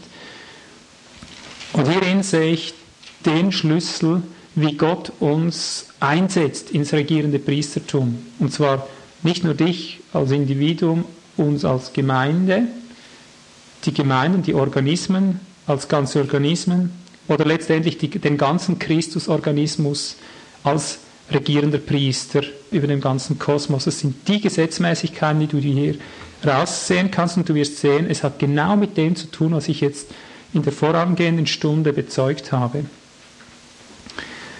Nun, wie sollen wir dieses Kapitel angehen, ob ich, ohne dass ich das Ganze lesen muss, vielleicht kommen wir auch nicht drum herum. Ich versuche einfach ein bisschen durch auch zu hüpfen. Ich versuche dir gleich den Punkt dann herauszuschälen, aber ich lese vielleicht die ersten Zeilen, damit du selber mir Antwort geben kannst, was ist hier der Stichpunkt, was ist hier äh, das Zentrum der Aussage, was ist äh, das Eigentliche, was gesetzmäßig Priorität hat bei der Einsetzungsweihe der Priesterschaft, die Gott im Alten Bund als Vorschatten für uns eingesetzt hat.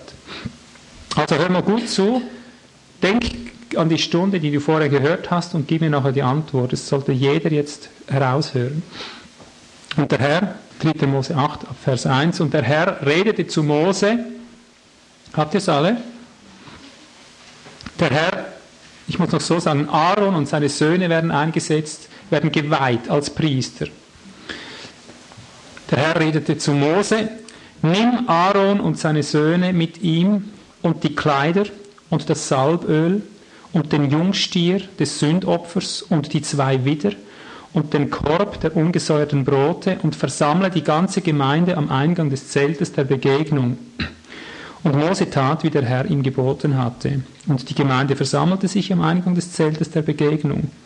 Und Mose sprach zu der Gemeinde, dies ist es, was der Herr zu tun geboten hat. Das können wir uns dick anstreichen. Dies ist es, nicht was anderes. So bekommst du die Einweihung ins begehrende Priestertum, nicht anders. Dies ist es, was der Herr zu tun geboten hat. Zu tun, nicht zu hören, zu tun geboten hat. Und Mose ließ Aaron und seine Söhne herantreten und wusch sie mit Wasser. Und er legte ihm den Leibrock an und umgürtete ihn mit dem Gürtel.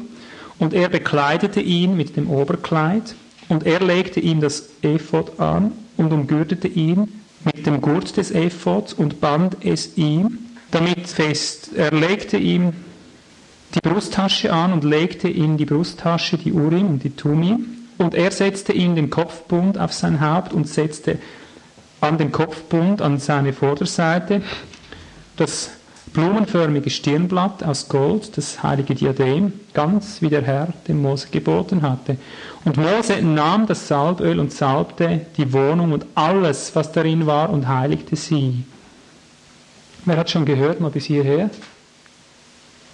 Streckt mal auf, wer es gehört hat, nur mal die Hände, dass ich sehe. Seht ihr den Punkt, was das Zentrum, das Geheimnis ist einer wahren Priesterweihe? Du hast gesehen? Du? sind erst wenige. Kommt ihr heute nicht mit? Ich habe wirklich viele Bindeglieder gegeben, um das zu zeigen, aber achtet jetzt gut darauf, das sind die Gesetzmäßigkeiten, mit denen wir es in diesen Tagen zu tun haben, auf die es ankommt, von denen ich jetzt rede. Hast du gemerkt, was den Priester ausmacht? Im Neuen Testament wird es wortwörtlich genannt. Der Priester setzt sich nicht selber ein. Verstehst du? Das Wesentliche ist, das wird alles getan. Es muss an dir vollbracht werden, so wahr Hesekiel am Schopf gepackt wurde. Du wirst genommen. Ein anderer wird dich gürten. Lies nochmals. Es heißt, nimm Aaron, schon so beginnt nimm Aaron. Oder? Du wirst genommen. Und seine Söhne, also auch die anderen Priester, nicht nur der Oberpriester. Und dann wird alles gemacht. Achtet, Aaron steht hier, er tut keinen Wank. Es wird an ihm vollzogen. Es steht über 300 Mal in der Schrift und es geschah, und es geschah, und es geschah. Über 300 Mal. Und hier geschieht es. Er nahm ihn, er wusch ihn mit Wasser, er legt ihm den Leibrock an, er umgürtet ihn, kann sich der Mann eigentlich nicht selber anziehen.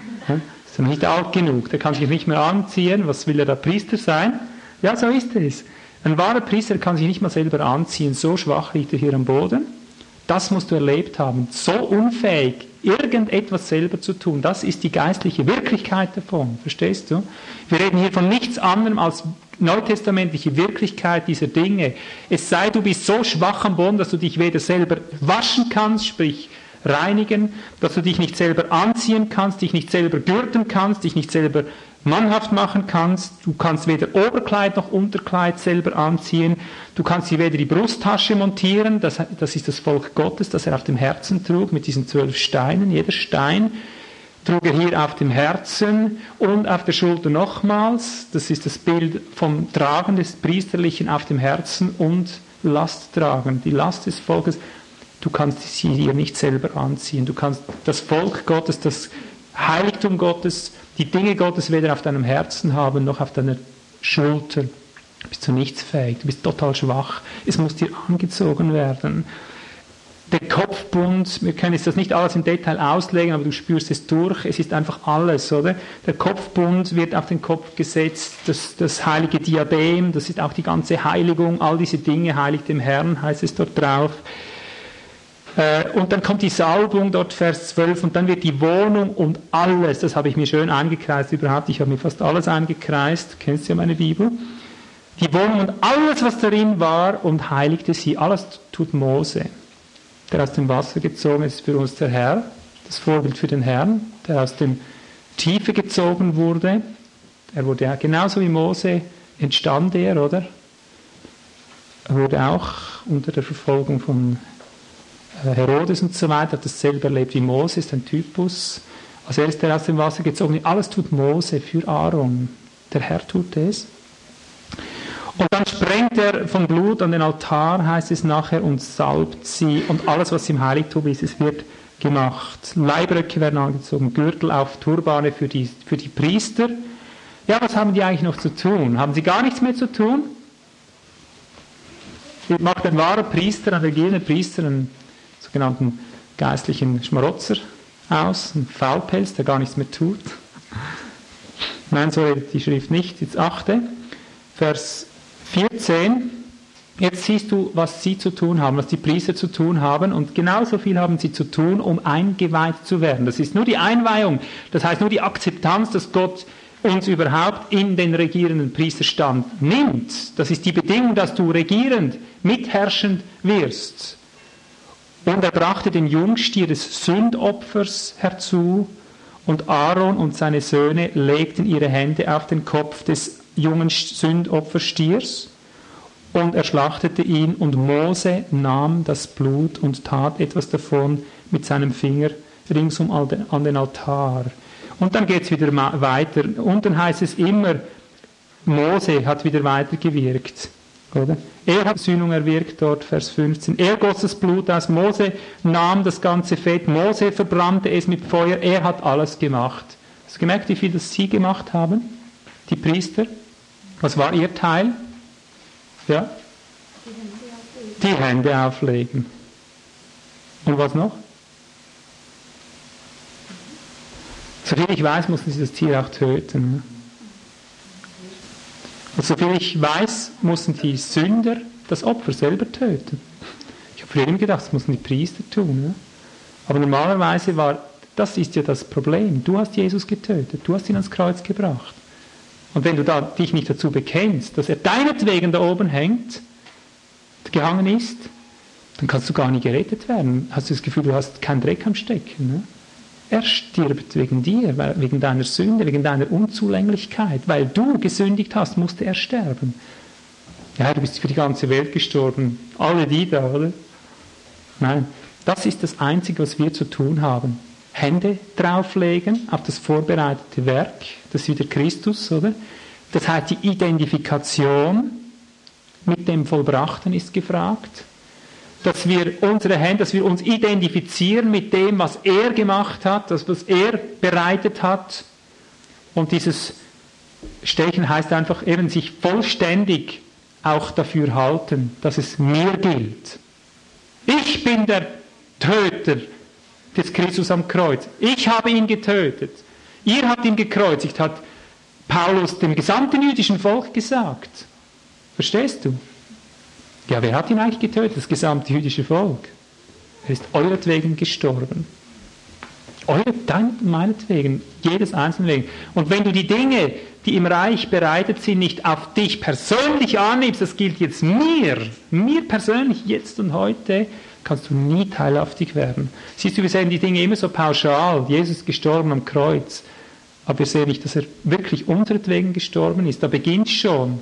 Aber das hat jetzt nichts mit einer Hirnakrobatik zu tun. Hier geht es darum, die Einsetzung ins königliche Priestertum kannst du nur erleben, wenn du diese Herrlichkeiten, wie du es jetzt auch gehört hast von Ezekiel, wenn du glaubst, wenn du dich identifizierst mit diesen Wahrheiten, mit diesen Wirklichkeiten und sie dir selber aneignest, dich selber gemeint weißt, das bin ich.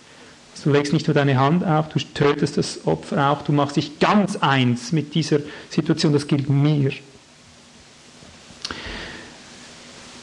Also das ist das ganze Grundprinzip von 3. Mose 8.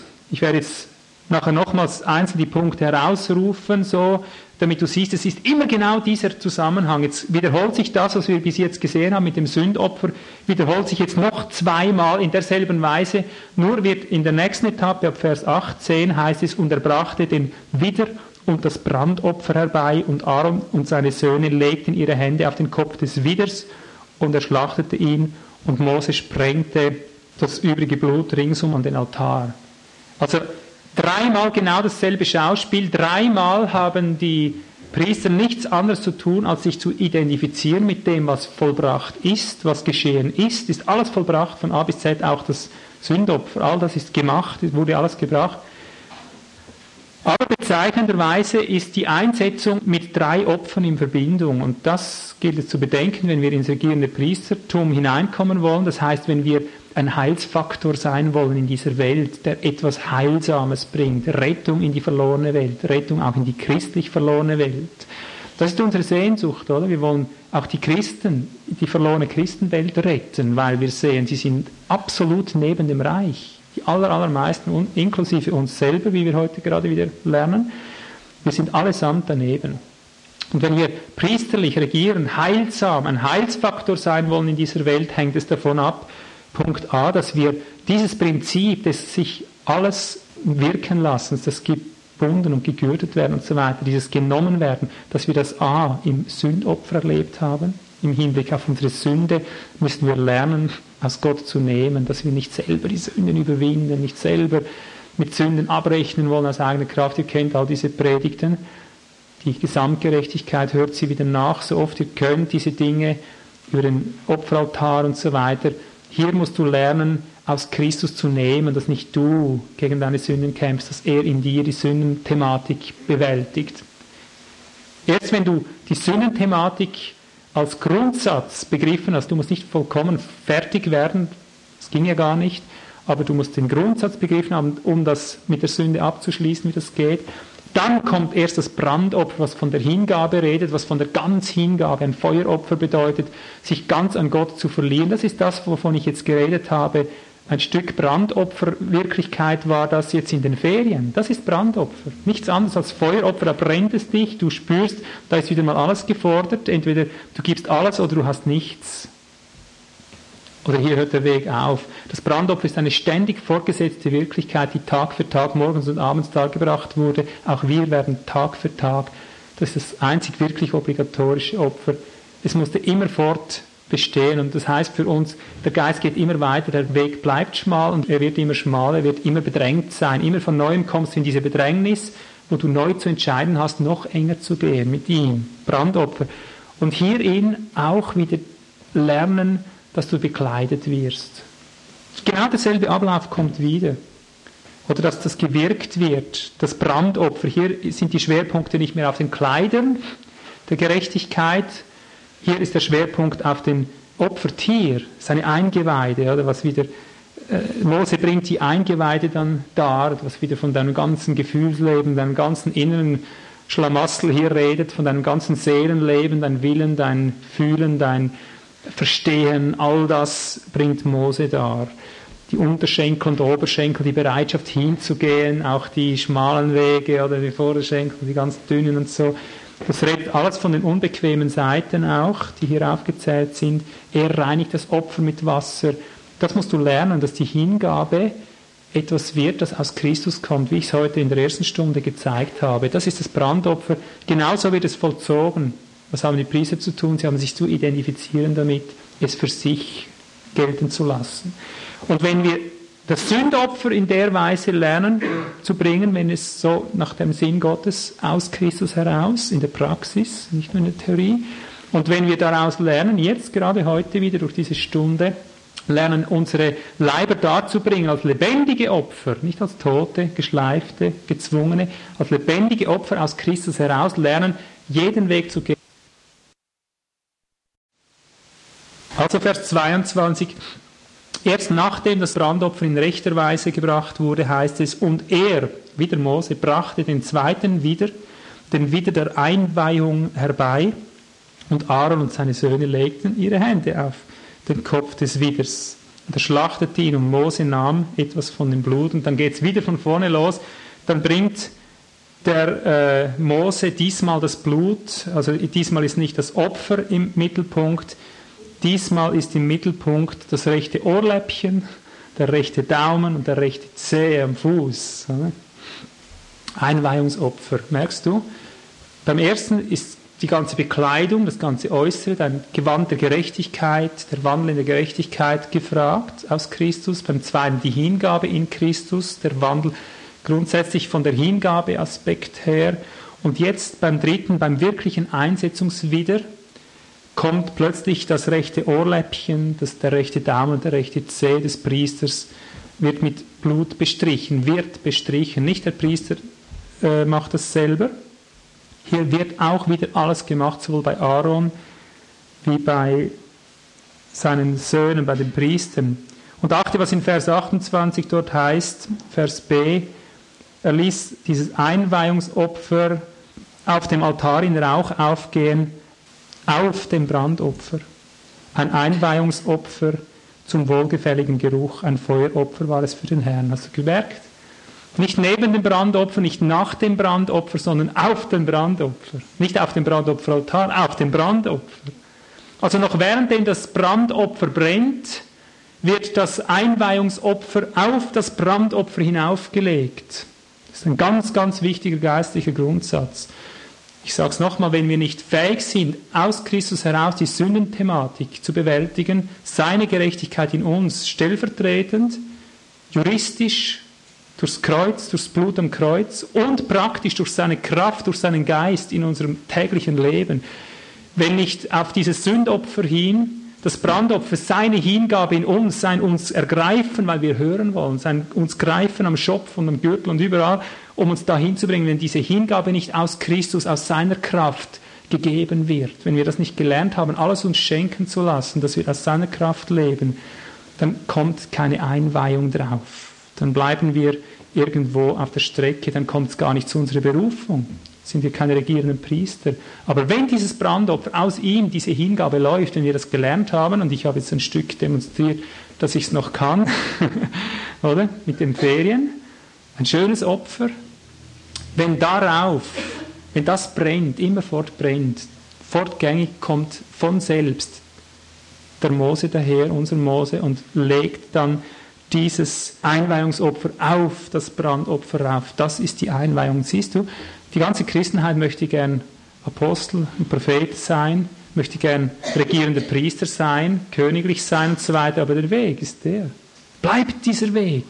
Du kannst es drehen und wenden, wie du willst. Das sind die Gesetze des Heiligtums. Das ist die Wirklichkeit unseres geistlichen Reiches, die Wirklichkeit der Kraftwirkungen, die Wirklichkeit der Bewegung Gottes, die Wirklichkeit des Tempels. Es bleibt. Wer diesen Weg nicht geht, wird niemals eingesetzt, wird nie ein wirklicher Heilsfaktor sein in dieser Welt, weder in der, in der irdischen noch in der christlichen Welt. Der dritte Einsetzungswider, der eigentliche Einsetzungswider, sein Blut kommt aufs rechte Ohrläppchen zuerst. Jetzt hören lernen. Du bist derjenige, du bist zu Rechten Gottes genommen. Das heißt immer mit einbezogen in einer Autoritätsstellung, die rechte Seite, Jesus zu Rechten des Vaters. Du bist in seine Rechte hineingenommen, seine Rechte. Das bedeutet immer mit Stellung beziehen. Als Priester musst du lernen, das zu hören, was wirklich priesterlich ist. Hier beginnt eigentlich erst das Hören. Hier beginnt eigentlich erst das wahre Vernehmen, was sind die Anweisungen des Reiches. Hier beginnst du erst wirklich Reich ausfließen zu lassen durch dich. Vorher ist alles, alles vergebliche Liebesmühe. Hier beginnen heilsame Ströme zu fließen, weil der Geist durch sein Blut dich hören lernt, so wie er redet.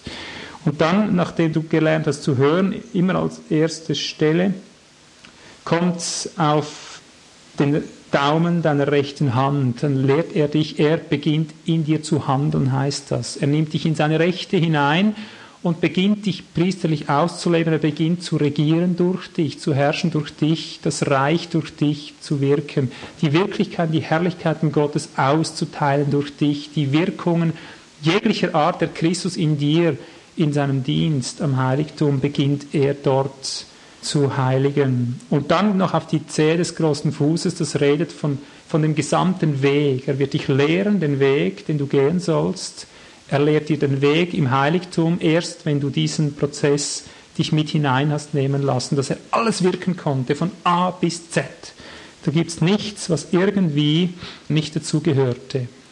Er wird dich erst dort lehren, dass du nicht ständig stirbst im Heiligtum. Und solange du nicht diesen Prozess dich hast hineinnehmen lassen, wirst du sterben, sterben, sterben. Du bist natürlich fromm bemüht. Kann jemand sagen, das interessiert mich eigentlich nicht so, ich möchte Jesus. Das ist mir alles zu kompliziert. Gut, geh mit deinem Jesus. Ich wünsche dir viel Glück.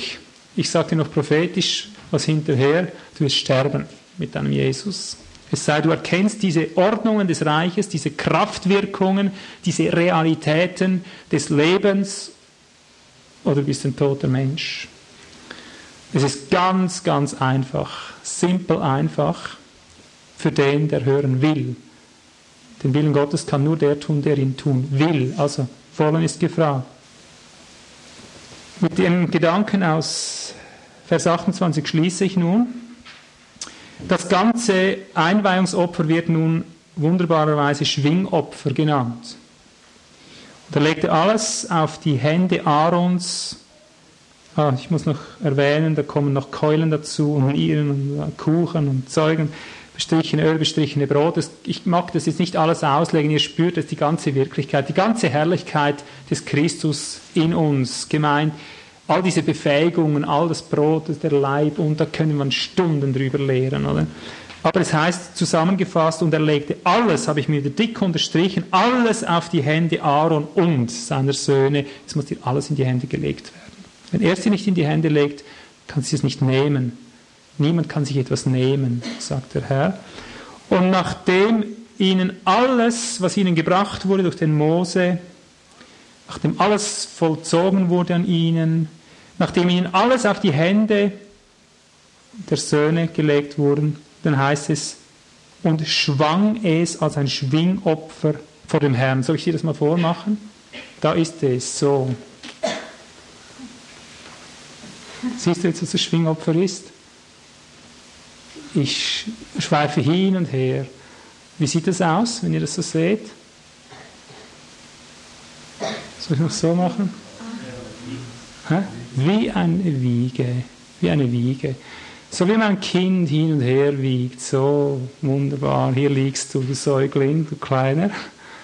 Merkst du, Priester bist du dann, wenn du Kind ganz geworden bist. Wenn du nicht werdet wie die Kinder. Wenn du nicht gelernt hast, dir so schenken zu lassen, wie ich es meinen Kindern schenke. Und du brauchst nur zu nehmen. Wenn nicht aus deinem Hin- und Herschwappen dieses Hin und Her schwingen wird, solange hast du nichts begriffen vom Reich. Solange kannst du kein Priester sein, solange kannst du kein, schon gar kein regierender Priester sein. Das sind die Geheimnisse. Es ist ein Schwingopfer. Und da drin, da hinein mündet, oder sagen wir mal, der Anfang, hier beginnt eigentlich erst der Dienst. Hier hört er nicht auf, weißt du. Wir meinen manchmal, das ist das hohe Ende, das hohe Ende das letzte Ziel, das zu reichen wird, da irgendwo so getragen zu werden vom Geist des Herrn, oh, es ist der Anfang. Dort beginnt der heilsame Aspekt des Reiches erst. Aber all das zusammengefasst geht auf einen Punkt zurück. Hast du Vertrauen?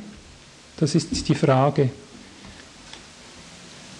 All das, was hier symbolisiert wird, hat mit Vertrauen zu tun. Das sind Dinge, das wird an dir gemacht. Und das sieht im praktischen Alltag immer wieder aus wie ein Raub. Dir werden die Kleider abgezogen, aber nicht damit du nachher nackt dastehst, es ist damit du die Robe des Priesters bekommst. Du wirst gefordert, man nimmt dir etwas weg, dein Urlaub vielleicht. Es wird dir alles genommen zuletzt, aber nicht damit du nachher einsam wie ein irgendein äh, Eremit in der Wüste stehst oder wie ein nackter Säulerheiliger da im Tuch gewickelt auf der Säule sitzt. Es wird dir alles genommen, um der Fülle teilhaftig zu werden. Das Blut wird dir auf deine Hände und auf deine Füße und, oder auf deinen Fuß, auf dein Ohr gestrichen, nicht damit du nachher beschmiert rumläufst, sondern damit du fähig wirst. Oder? Und das sind die Herrlichkeiten, das bedingt immer nur eines. Herr, ich will. Ich öffne mich dafür. Ich lege meine Hände da drauf. Ich mache mich eins aus Vertrauen, weil du sagst, ist gut so. Das halte ich fest. Ich will. Wer den Willen Gottes tun will, der wird vernehmen, was ihm aus Gott gegeben ist. Willst du? Das ist die Frage. Oh Herr, ich will eigentlich nicht. Und da beginnt's. Ich will eigentlich nicht. Ich bin ganz ehrlich, ich möchte lieber am Strand sein, Ferien genießen, aber das spielt hier überhaupt keine Rolle. Weil du gesagt hast, das ist gut, will ich nicht, aber ich mache mich willig. Ich stelle mich einfach zur Verfügung. Ich beginne dir zu vertrauen, dass es so ist, wie du gesagt hast. Bekehrung ist tausendmal besser als Leben in der Welt. Ein Tag in deinen Vorhöfen ist besser als tausend draußen. Also gehe ich zum Vorhof. Es gäbe hier noch viel auszulegen, Vers 31 bis 36, müssen das Fleisch noch kochen und so weiter. Aber dann heißt es, sieben Tage lang sollt ihr Tag und Nacht am Eingang des Zeltes der Begegnung bleiben, gehört zum Einweihungsdienst, und sollt für den Dienst des Herrn sorgen, damit ihr nicht sterbt. Siehst du? Also auch das, auch die Einweihung der Priester ist schon wieder, damit ihr nicht sterbt. Also tun wir es doch besser. Ich möchte nicht sterben, ich möchte leben. Aber wer sein Leben erhalten wird, der wird es verlieren. Und wer es hingibt, der wird es gewinnen zum Ewigen. Ich segne dieses Wort in Jesu Namen und pflanze es ein im Glauben in jedes dieser Herzen nicht nur die hier drin sind, sondern auch die, die es noch sonst hören werden. Es bringe Frucht, 30, 60 und 100 Fältig nach deinem Sinn. In Jesu Namen. Amen.